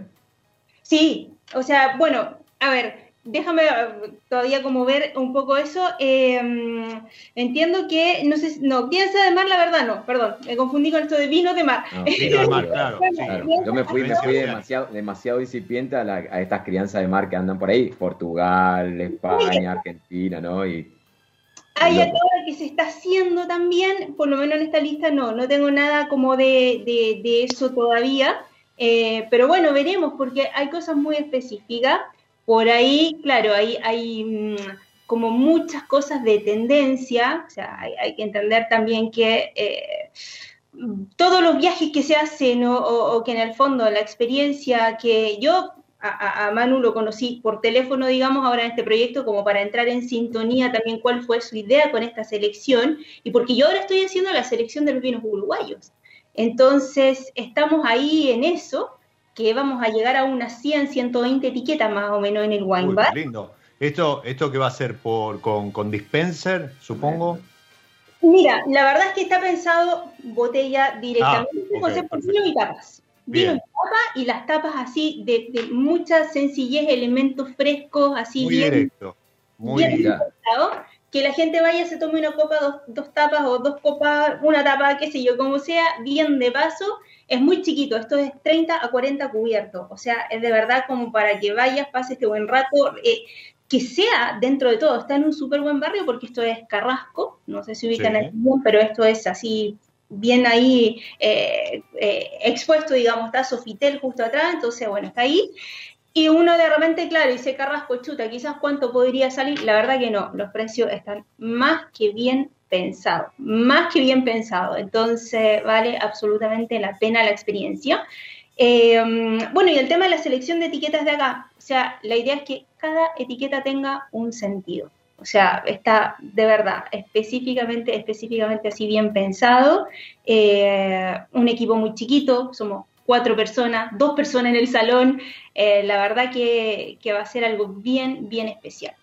Y, supongo, además, en esta etapa, lo que estás viviendo estos días y las próximas semanas, súper interesante desde lo profesional, porque es el armado, la selección, eh, probar, conocer los vinos que después vas a estar con los que vas a estar haciendo el servicio, debe ser una experiencia para una sommelier súper interesante. Súper interesante. ¿Sabes qué pasa también? Yo te diría que pues yo, esto te lo conté hace un par de semanas, que uh -huh. ya estaba como cocinado, que, que no, no, lo quería como contar mucho. Empecé esta semana recién, hace un, unos pocos días, y fíjate que creo que más allá de toda la experiencia que puede hacer esto de probar y qué sé yo, porque en realidad vengo haciendo este trabajo hace mucho tiempo de ir conociendo qué es lo que pasa acá, lo entretenido, la gente igual me ubica o me cuenta su proyecto. Entonces, la verdad que, que, que me siento súper preparada para estar a cargo de una selección de este tipo, pero que, que, ya la he hecho en otros restaurantes por lo demás, pero más allá de eso, ¿sabes que lo que se genera en un momento como esta pandemia que hay, eh, cuando empiezas a activar el contacto, a decirle a la gente, se abre esto, mándame tu lista de precios, tú no sabes cómo la cadena de, de, de no sé, energética, por decirlo de alguna manera, eh, que no, no, terminaba de contestar mensajes de un día para otro en el la gente de wow, es como volvemos a la vida, hay un lugar nuevo, vamos a ir, vamos a buscar los vinos. De verdad que eso ha sido, te digo, impresionante pero impresionante. Comparto, comparto esto que decís. Eh, tu, tuve un evento y, y esta semana también y, y, estuve hablando con, gente de bodega y, además he visto pasar algunas noticias respecto de el año pasado fue de, de cierre, de, de caída este, en, en, en, cuanto a gastronomía, consumo, salidas y demás, pero este año comenzó con, si bien el contexto no varió mucho, pero hay mucha apertura, hay mucho lugar nuevo, incluso acá en Buenos Aires. Eh, el otro día leía una nota, eh, creo que de Drinks Business, acerca de las 10 aperturas top en Londres. O sea, que hay muchas más. Tuvieron que hacer una selección de las 10. Entonces, creo que hay, hay una renovación de, de, aire, hay una renovación de energía, y eso sí. está buenísimo. Eh, Leo. ¿Te encontraste con alguna perlita en, en, en, algo de lo que has probado que quieras compartirnos? Igual yo sugiero ya mismo, arroba Leonor Sosa, porque yo creo que esta semana y las que vienen van a ser desfile de stories en Instagram con etiquetas que a lo mejor no veremos nunca más hasta caernos por ahí por Bar de Vinos en Carrasco. Tal cual, mira, todavía no, porque me lo he pasado ahí sentada en la oficina todavía Así que ya empieza la acción esta semana, seguramente el 24 tipo más marcha blanca y ya esperamos primero junio esto abrir las puertas, vamos a ver. Porque igual hay una cosa que, que, es importante, que en el fondo dentro del contexto que estamos viviendo, también uno no, no, no sé si esto de andar celebrando o, o, gritando tanta felicidad, entonces estamos tratando como de ser bien respetuosos con eso, de, de que bien, sea un momento de piano, piano, bueno, no, no tanto ruido, vamos viendo, sin una inauguración, no, esas cosas no, todavía no es el momento. No, y, no, no, está bien, no, no, no pierden de vista la realidad y eso Exactamente, está bueno. entonces, claro, como te digo, estamos, bueno, ya van a aparecer las redes sociales en los próximos días también, entonces ahí ya se va a poder mostrar un poquito más, pero yo te digo, me, me muero ya por poner todo en orden, a temperatura. con, con su, su, uniforme o, o, o, bien, bien presente en el salón para comenzar a recibir a todos los que se acerquen por ahí, por, por Carrasco, cerca del Sofitel, en, en Montevideo, a disfrutar de una tapita, un, una copa o dos o tres, las que sean necesarias. ¿Esto va a funcionar todos los días? Ahí estamos definiendo bien cuáles son los días, seguramente por lo menos cinco o seis días a la semana sí va a estar funcionando, hay que ver ahí bien, pero 5 de la tarde a 12 de la noche, una cosa que la gente termina la oficina, pasa por ahí, eh, así que súper, súper bien, como te digo, es chiquito, 30, 40 cubiertos, tiene una salita VIP para organizar catas, cosas así, pero eso sería, pero todo va a ser así muy, muy, mm, a ver, la interacción, digamos, con la gente directa conmigo y con la otra persona en la sala y, va a ser todo, pero muy, muy especial, como te digo. Y supongo con todos los de protocolos y demás. Claro. de ir. Ubicación, Leo, para más o menos, yo no conozco Uruguay y en algún momento, obviamente, ya esto me está, yo estoy loco. Yo estoy básicamente chiflado, o sea, a mí me dan ganas de ir, yo, yo me saco un pasaje, me voy el mes que viene, si me deja el protocolo. O sea, esto, esto va, y me voy, a ir- me voy a ir con mínimo dos o tres personas más, pero a ver, danos un contexto de, ya tengo ganas de ir, eh, ali- alimentame más estas ganas que me imagino que es la misma que tienen las otras personas que están escribiéndonos con el deseo de no solo probar botellas de toda esta, esta variabilidad de países y de etiquetas, sino también del lugar, o sea, y de, y de la atención de ustedes, o sea, me- buenísimo. Sí, ¿Ubicado dónde está? ¿Pleno centro? ¿Cerca de la playa? No, ¿dónde está? Mira, Carrasco es un barrio como yendo un poco hacia afuera de, de Montevideo. Carrasco Ah, es la, la- la comuna, o la parte, digamos, donde está el, el aeropuerto, de hecho. Esto mm, eh, no está directamente cerca del centro, a ver qué serán del centro, calculo 15 kilómetros por ahí, un poquito más, de hecho.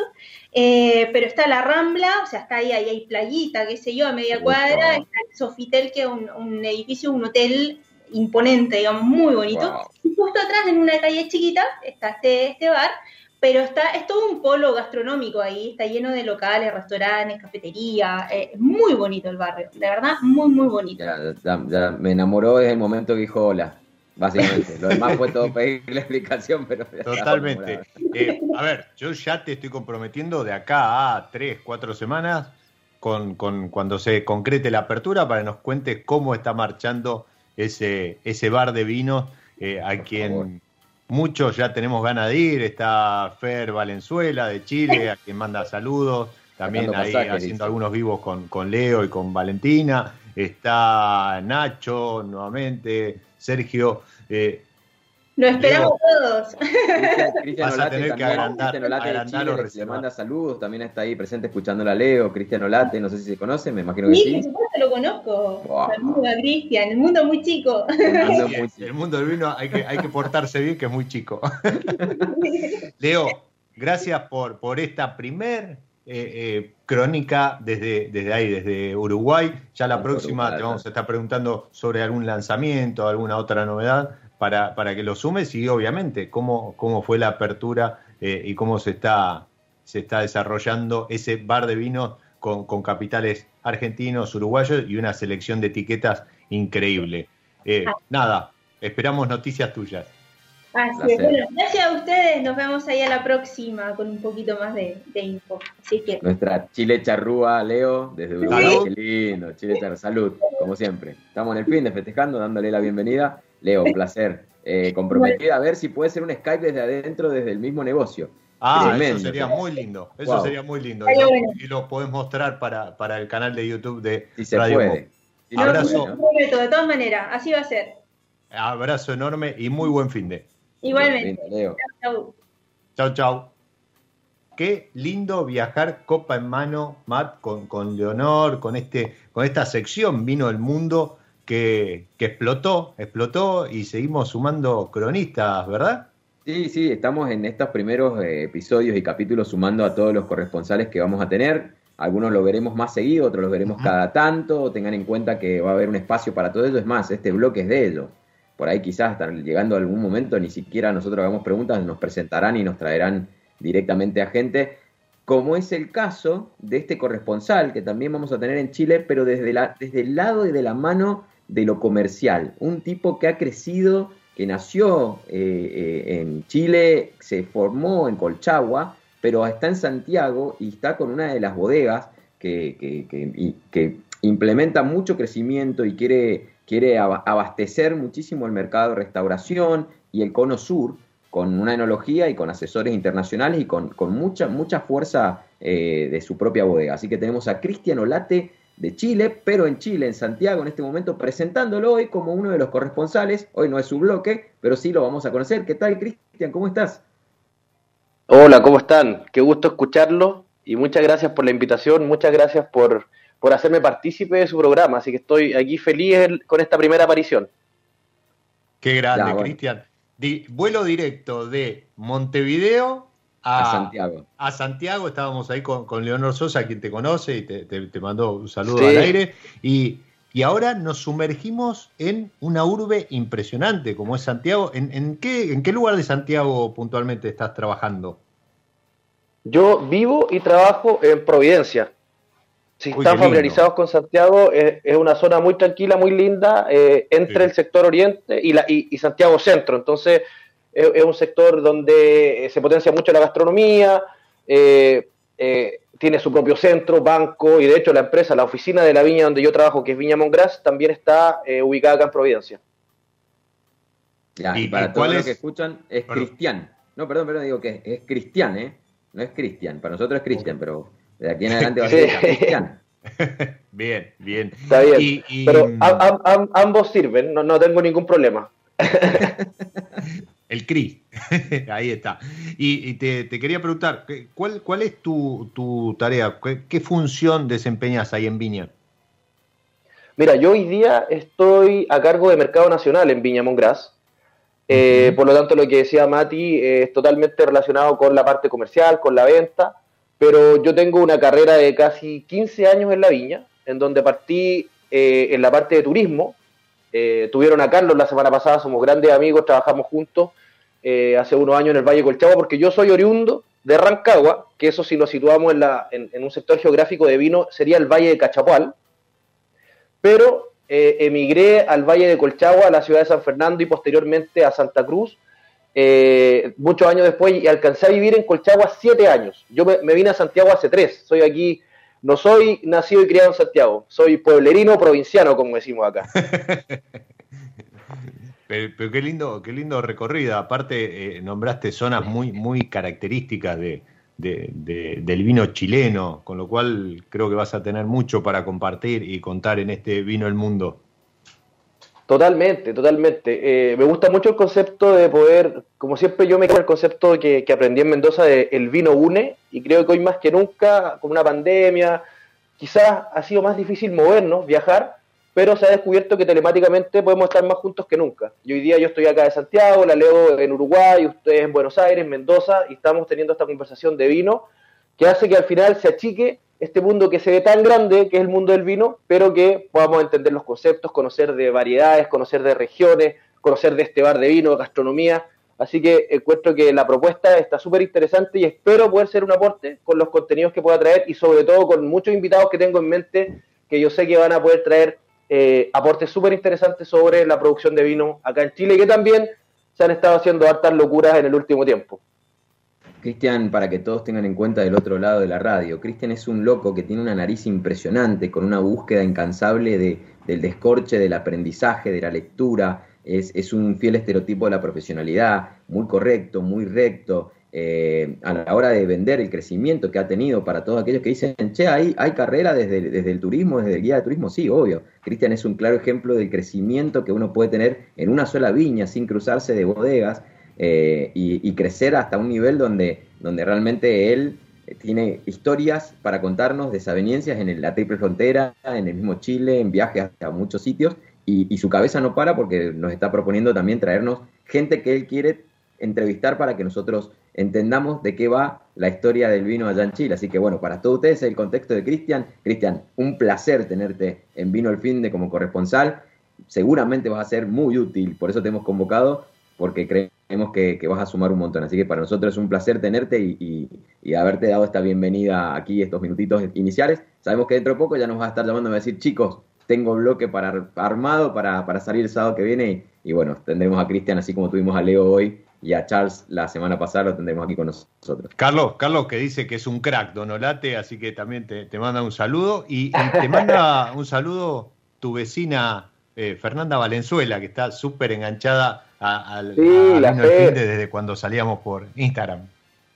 Lo sé, y con la Fer hicimos algunos eventos acá, súper interesantes en Santiago, con nuestra marca, con su proyecto que es maravilloso. Nos topamos también en Colchagua, con la Leo nos topábamos acá en Santiago, una gran pérdida para la somellería santiaguina, pero un gran aporte para Uruguay, que ya con, con, un acento un poquito cargado al uruguayo, pero está bien, está bien, se, la se lo perdonamos, se lo perdonamos. Y Carlos, Carlos hoy día un referente en el turismo en Viña Maquis, ahí en Colchagua, así que no, hay muy buen equipo y a ti, Diego, y a Mati les doy las gracias por la oportunidad. Aprovecho de saludar a Matt, lo saludé en la semana, pero yo sé que ha estado celebrando toda esta semana y quizás está, bueno, está celebrando siempre Matt, en realidad no, cumpleaños o no cumpleaños, pero, pero bueno. siempre festejo, ¿no? Siempre una excusa para que una botella. Yo te, tiro, te tiro una, una, pregunta, pero para que la vayas elaborando y en tu próxima salida nos cuentes, porque eh, para, para entender también un poco cómo está organizado el, comercio del vino en, Santiago, en Chile, eh, sobre todo teniendo eh, presente que acá en Argentina tenés por un lado el, canal Oreca, ¿no? lo que es hotel, restaurante y, catering, pero después tenés una fuerte presencia y siempre tan discutido el canal amarillo, ¿sí? los supermercados orientales, que, si bien tienen diversidad, pero este, algunos a lo mejor este, duda del origen de esas botellas, unos precios muy bajos. Bueno, toda esa cuestión me gustaría que, la vayas preparando como para una próxima salida, nos cuentes cómo, cómo es el comercio del vino en, en Chile. Ningún problema. De hecho, está súper interesante porque antes de la pandemia veníamos con un, un, split por canal más o menos claro, lo que representa Oreca, lo que representa supermercado, lo que representa el canal que acá le llamamos tradicional o mayorista, que es donde están las botillerías, tiendas de vino. Pero hoy día irrumpió un nuevo canal que es el e-commerce, que creció un 300, un 400% y se volvió un canal muy importante, eh, sobre todo para, para las mismas viñas, porque acá se trabaja mucho con distribuidoras. La viña produce el distribuidor es el que pone el vino en el mercado. Pero el e-commerce abrió una posibilidad para que las viñas directas puedan llegar a su cliente final y es una muy buena forma también para ir fidelizando y hace que sea un canal importante hoy día para todas las bodegas. Me encantó, me encantó. Eh, prepárate ese tema y yo creo que en un par de semanas ya te estamos convocando para que, que nos cuentes porque creo que hay mucho punto en común con lo que está pasando en Argentina ningún problema, lo conversamos, así que súper interesante. Cristian, gracias por sumarte al equipo. No, gracias a usted. Un abrazo grande desde Santiago y los voy a seguir escuchando a ver qué sorpresas más me traen, porque aquí yo ya me estaba imaginando con el, con el San Jovese San Felicien en la Copa, así que espero algún día llegar a probarlo. Vamos, todavía. Bien, bien, me gusta, me gusta, me gusta eso. Muchísimas gracias, compadre. Cristian. Lindo fin de semana, un placer. Chao, chao. Hasta la próxima, chao. Chao, chao. Qué lindo, Matt, qué lindo que, que, traigas estos amigos, estos, estos, este, e, e, esta, esta piel de gallina, estos momentos emotivos que une Uruguay, eh, eh, eh, Santiago, Mendoza, Buenos Aires. no, no, es, muy linda la mañana del sábado. ¿Querés que, nos vayamos al viejo continente? Pero, ¿te, pintaría? Te pintaría no solo, no solo ir al viejo continente, ya trajimos a un chef, tenemos un corresponsal que es un tremendo cocinero del mundo gastronómico reconocido a nivel internacional, que la está rompiendo en Valencia, que más, ya, ya tenía como tintes también españoles en su acento. No creo que sea así en el caso del próximo corresponsal, pero ¿qué te parece si nos traemos también Providencia o Provence o la Provence, ahí cerca de Saint-Tropez, ahí en Francia? O sea, imagínate a un, a un loco lindo, joven enólogo que se armó en Chandón, en Zucardi, que vinificó en casi todos los continentes del planeta Tierra durante su, pero en su incipiente carrera enológica hizo de todo. Y hoy, casado con una francesa enóloga, también ella, Anaís, hoy hace base en Providencia y es creo que es asesor enológico de un montón de proyectos en el viejo mundo. O sea, una locura nuestro corresponsal que también sigue ahora. A ver, deja que déjame, déjame, imaginar para los que están ahí. Hacemos Mendoza, Buenos Aires, Buenos Aires, Buquebús, nos vamos a Carrasco, de Carrasco, avión a Santiago, a Providencia, y de Providencia a Chile, nos vamos a la Providencia francesa. Pablo, buenas tardes para vos, ¿cómo estás? Hola Diego, buenas tardes. Hola Mati, ¿cómo, cómo están? Eh, bienvenido, Pablo Laborde, a, Vino el Mundo, Vino el Fin. Vino el Mundo. Escuché una copa detrás. Es imposible que no esté tomando algo el señor Pablo Laborde del otro lado. ¿Qué haces, Pablito? Qué lindo escucharte y tenerte del otro lado. ¿Cómo estás? ¿Cómo anda Francia? ¿Cómo está el día hoy en, la Provence? Bueno, una- es una, una primavera un poco rara, eh, lluviosa, hemos tenido un episodio de, de helada eh, un poco insólito para la región eh, hace unas tres semanas, eh, de temperaturas de hasta 10 grados bajo cero en, en algunas zonas costeras, algo realmente raro.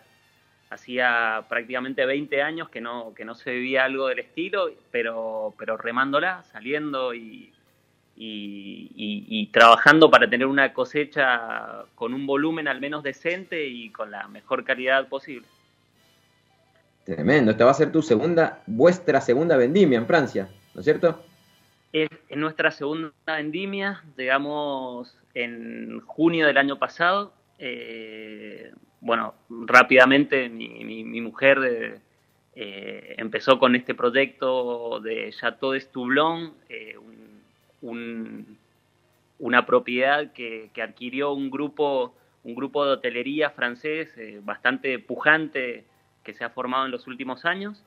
Y, y, bueno, yo desde mi, mi rol un poco de, de enólogo consultor, de enólogo asesor para, para, para varios proyectos vitivinícolas, como, como bien decías, más que nada con base en, en, en Saint-Tropez, pero un poco con influencia en, en, toda la, en toda la región de Provence.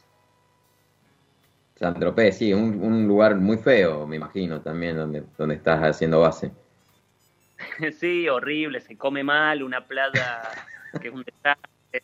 Pude sentir, Eh, pude sentir no, el la airecito del, del Mediterráneo en la cara por un momento. Sen- sentí, sentí cual, la... sí, no, es- es un- Sen- es un lindo lugar, es un lugar que realmente eh, tal vez no, no con las grandes luces de otras regiones, pero, pero elabora vinos de, de una calidad súper interesante.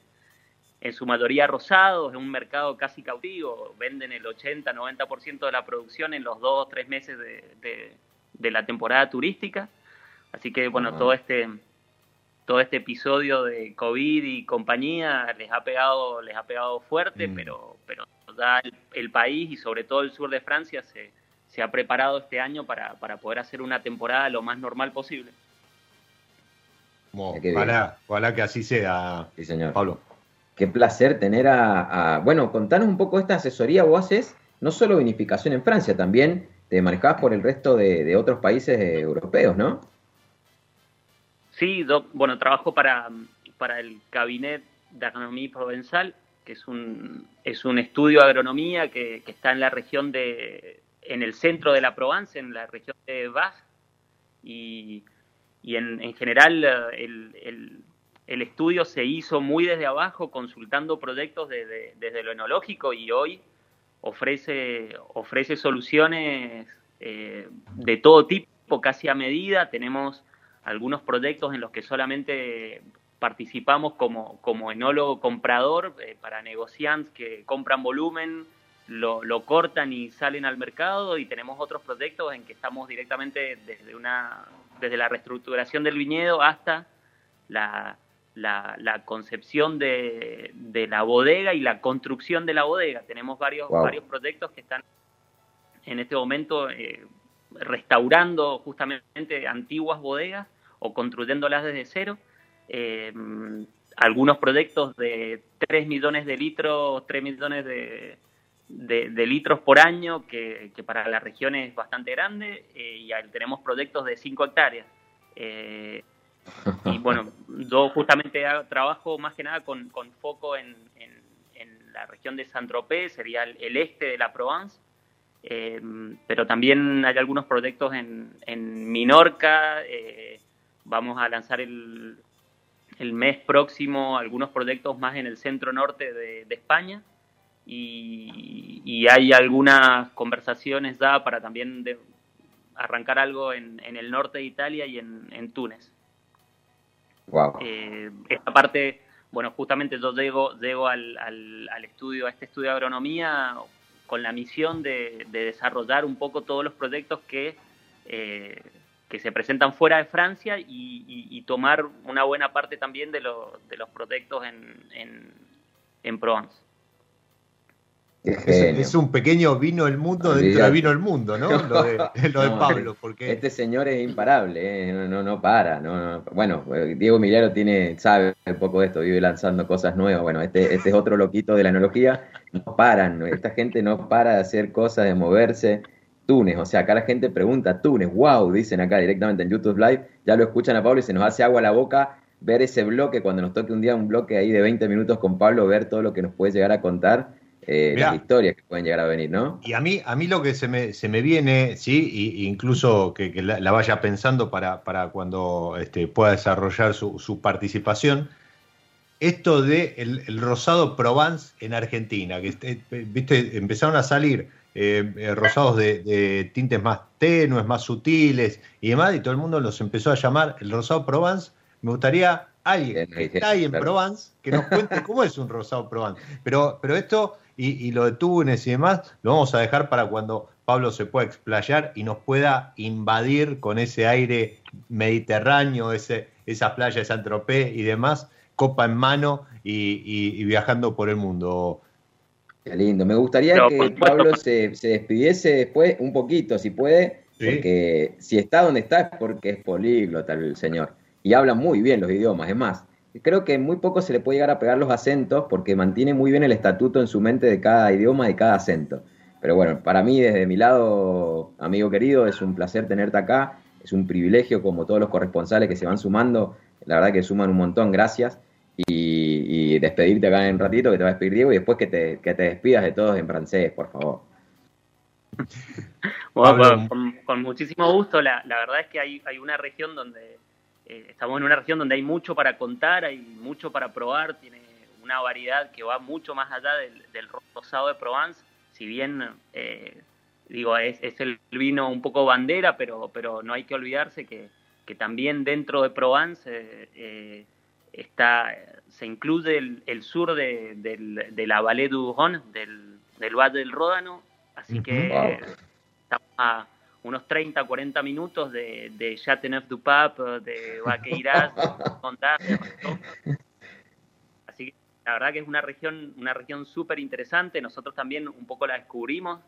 eh, descubrimos los vinos, descubrimos la gastronomía. Eh, no hace mucho tiempo eh, empezamos a probar y a indagar un poco en Bandol, en Cassis, en, en- en las otras apelaciones anexas de, de Provence, que uno piensa que es solo el rosado y, y, Côte de Provence, ve- pero hay, hay algunas apelaciones que rodean Côte de Provence que tienen la misma calidad y a veces hasta superior en ciertos productos. Eh, es una, una región realmente muy, muy rica y con una enología que, a mi entender, ya está bien lograda, pero todavía hay mucho margen de, para progresar.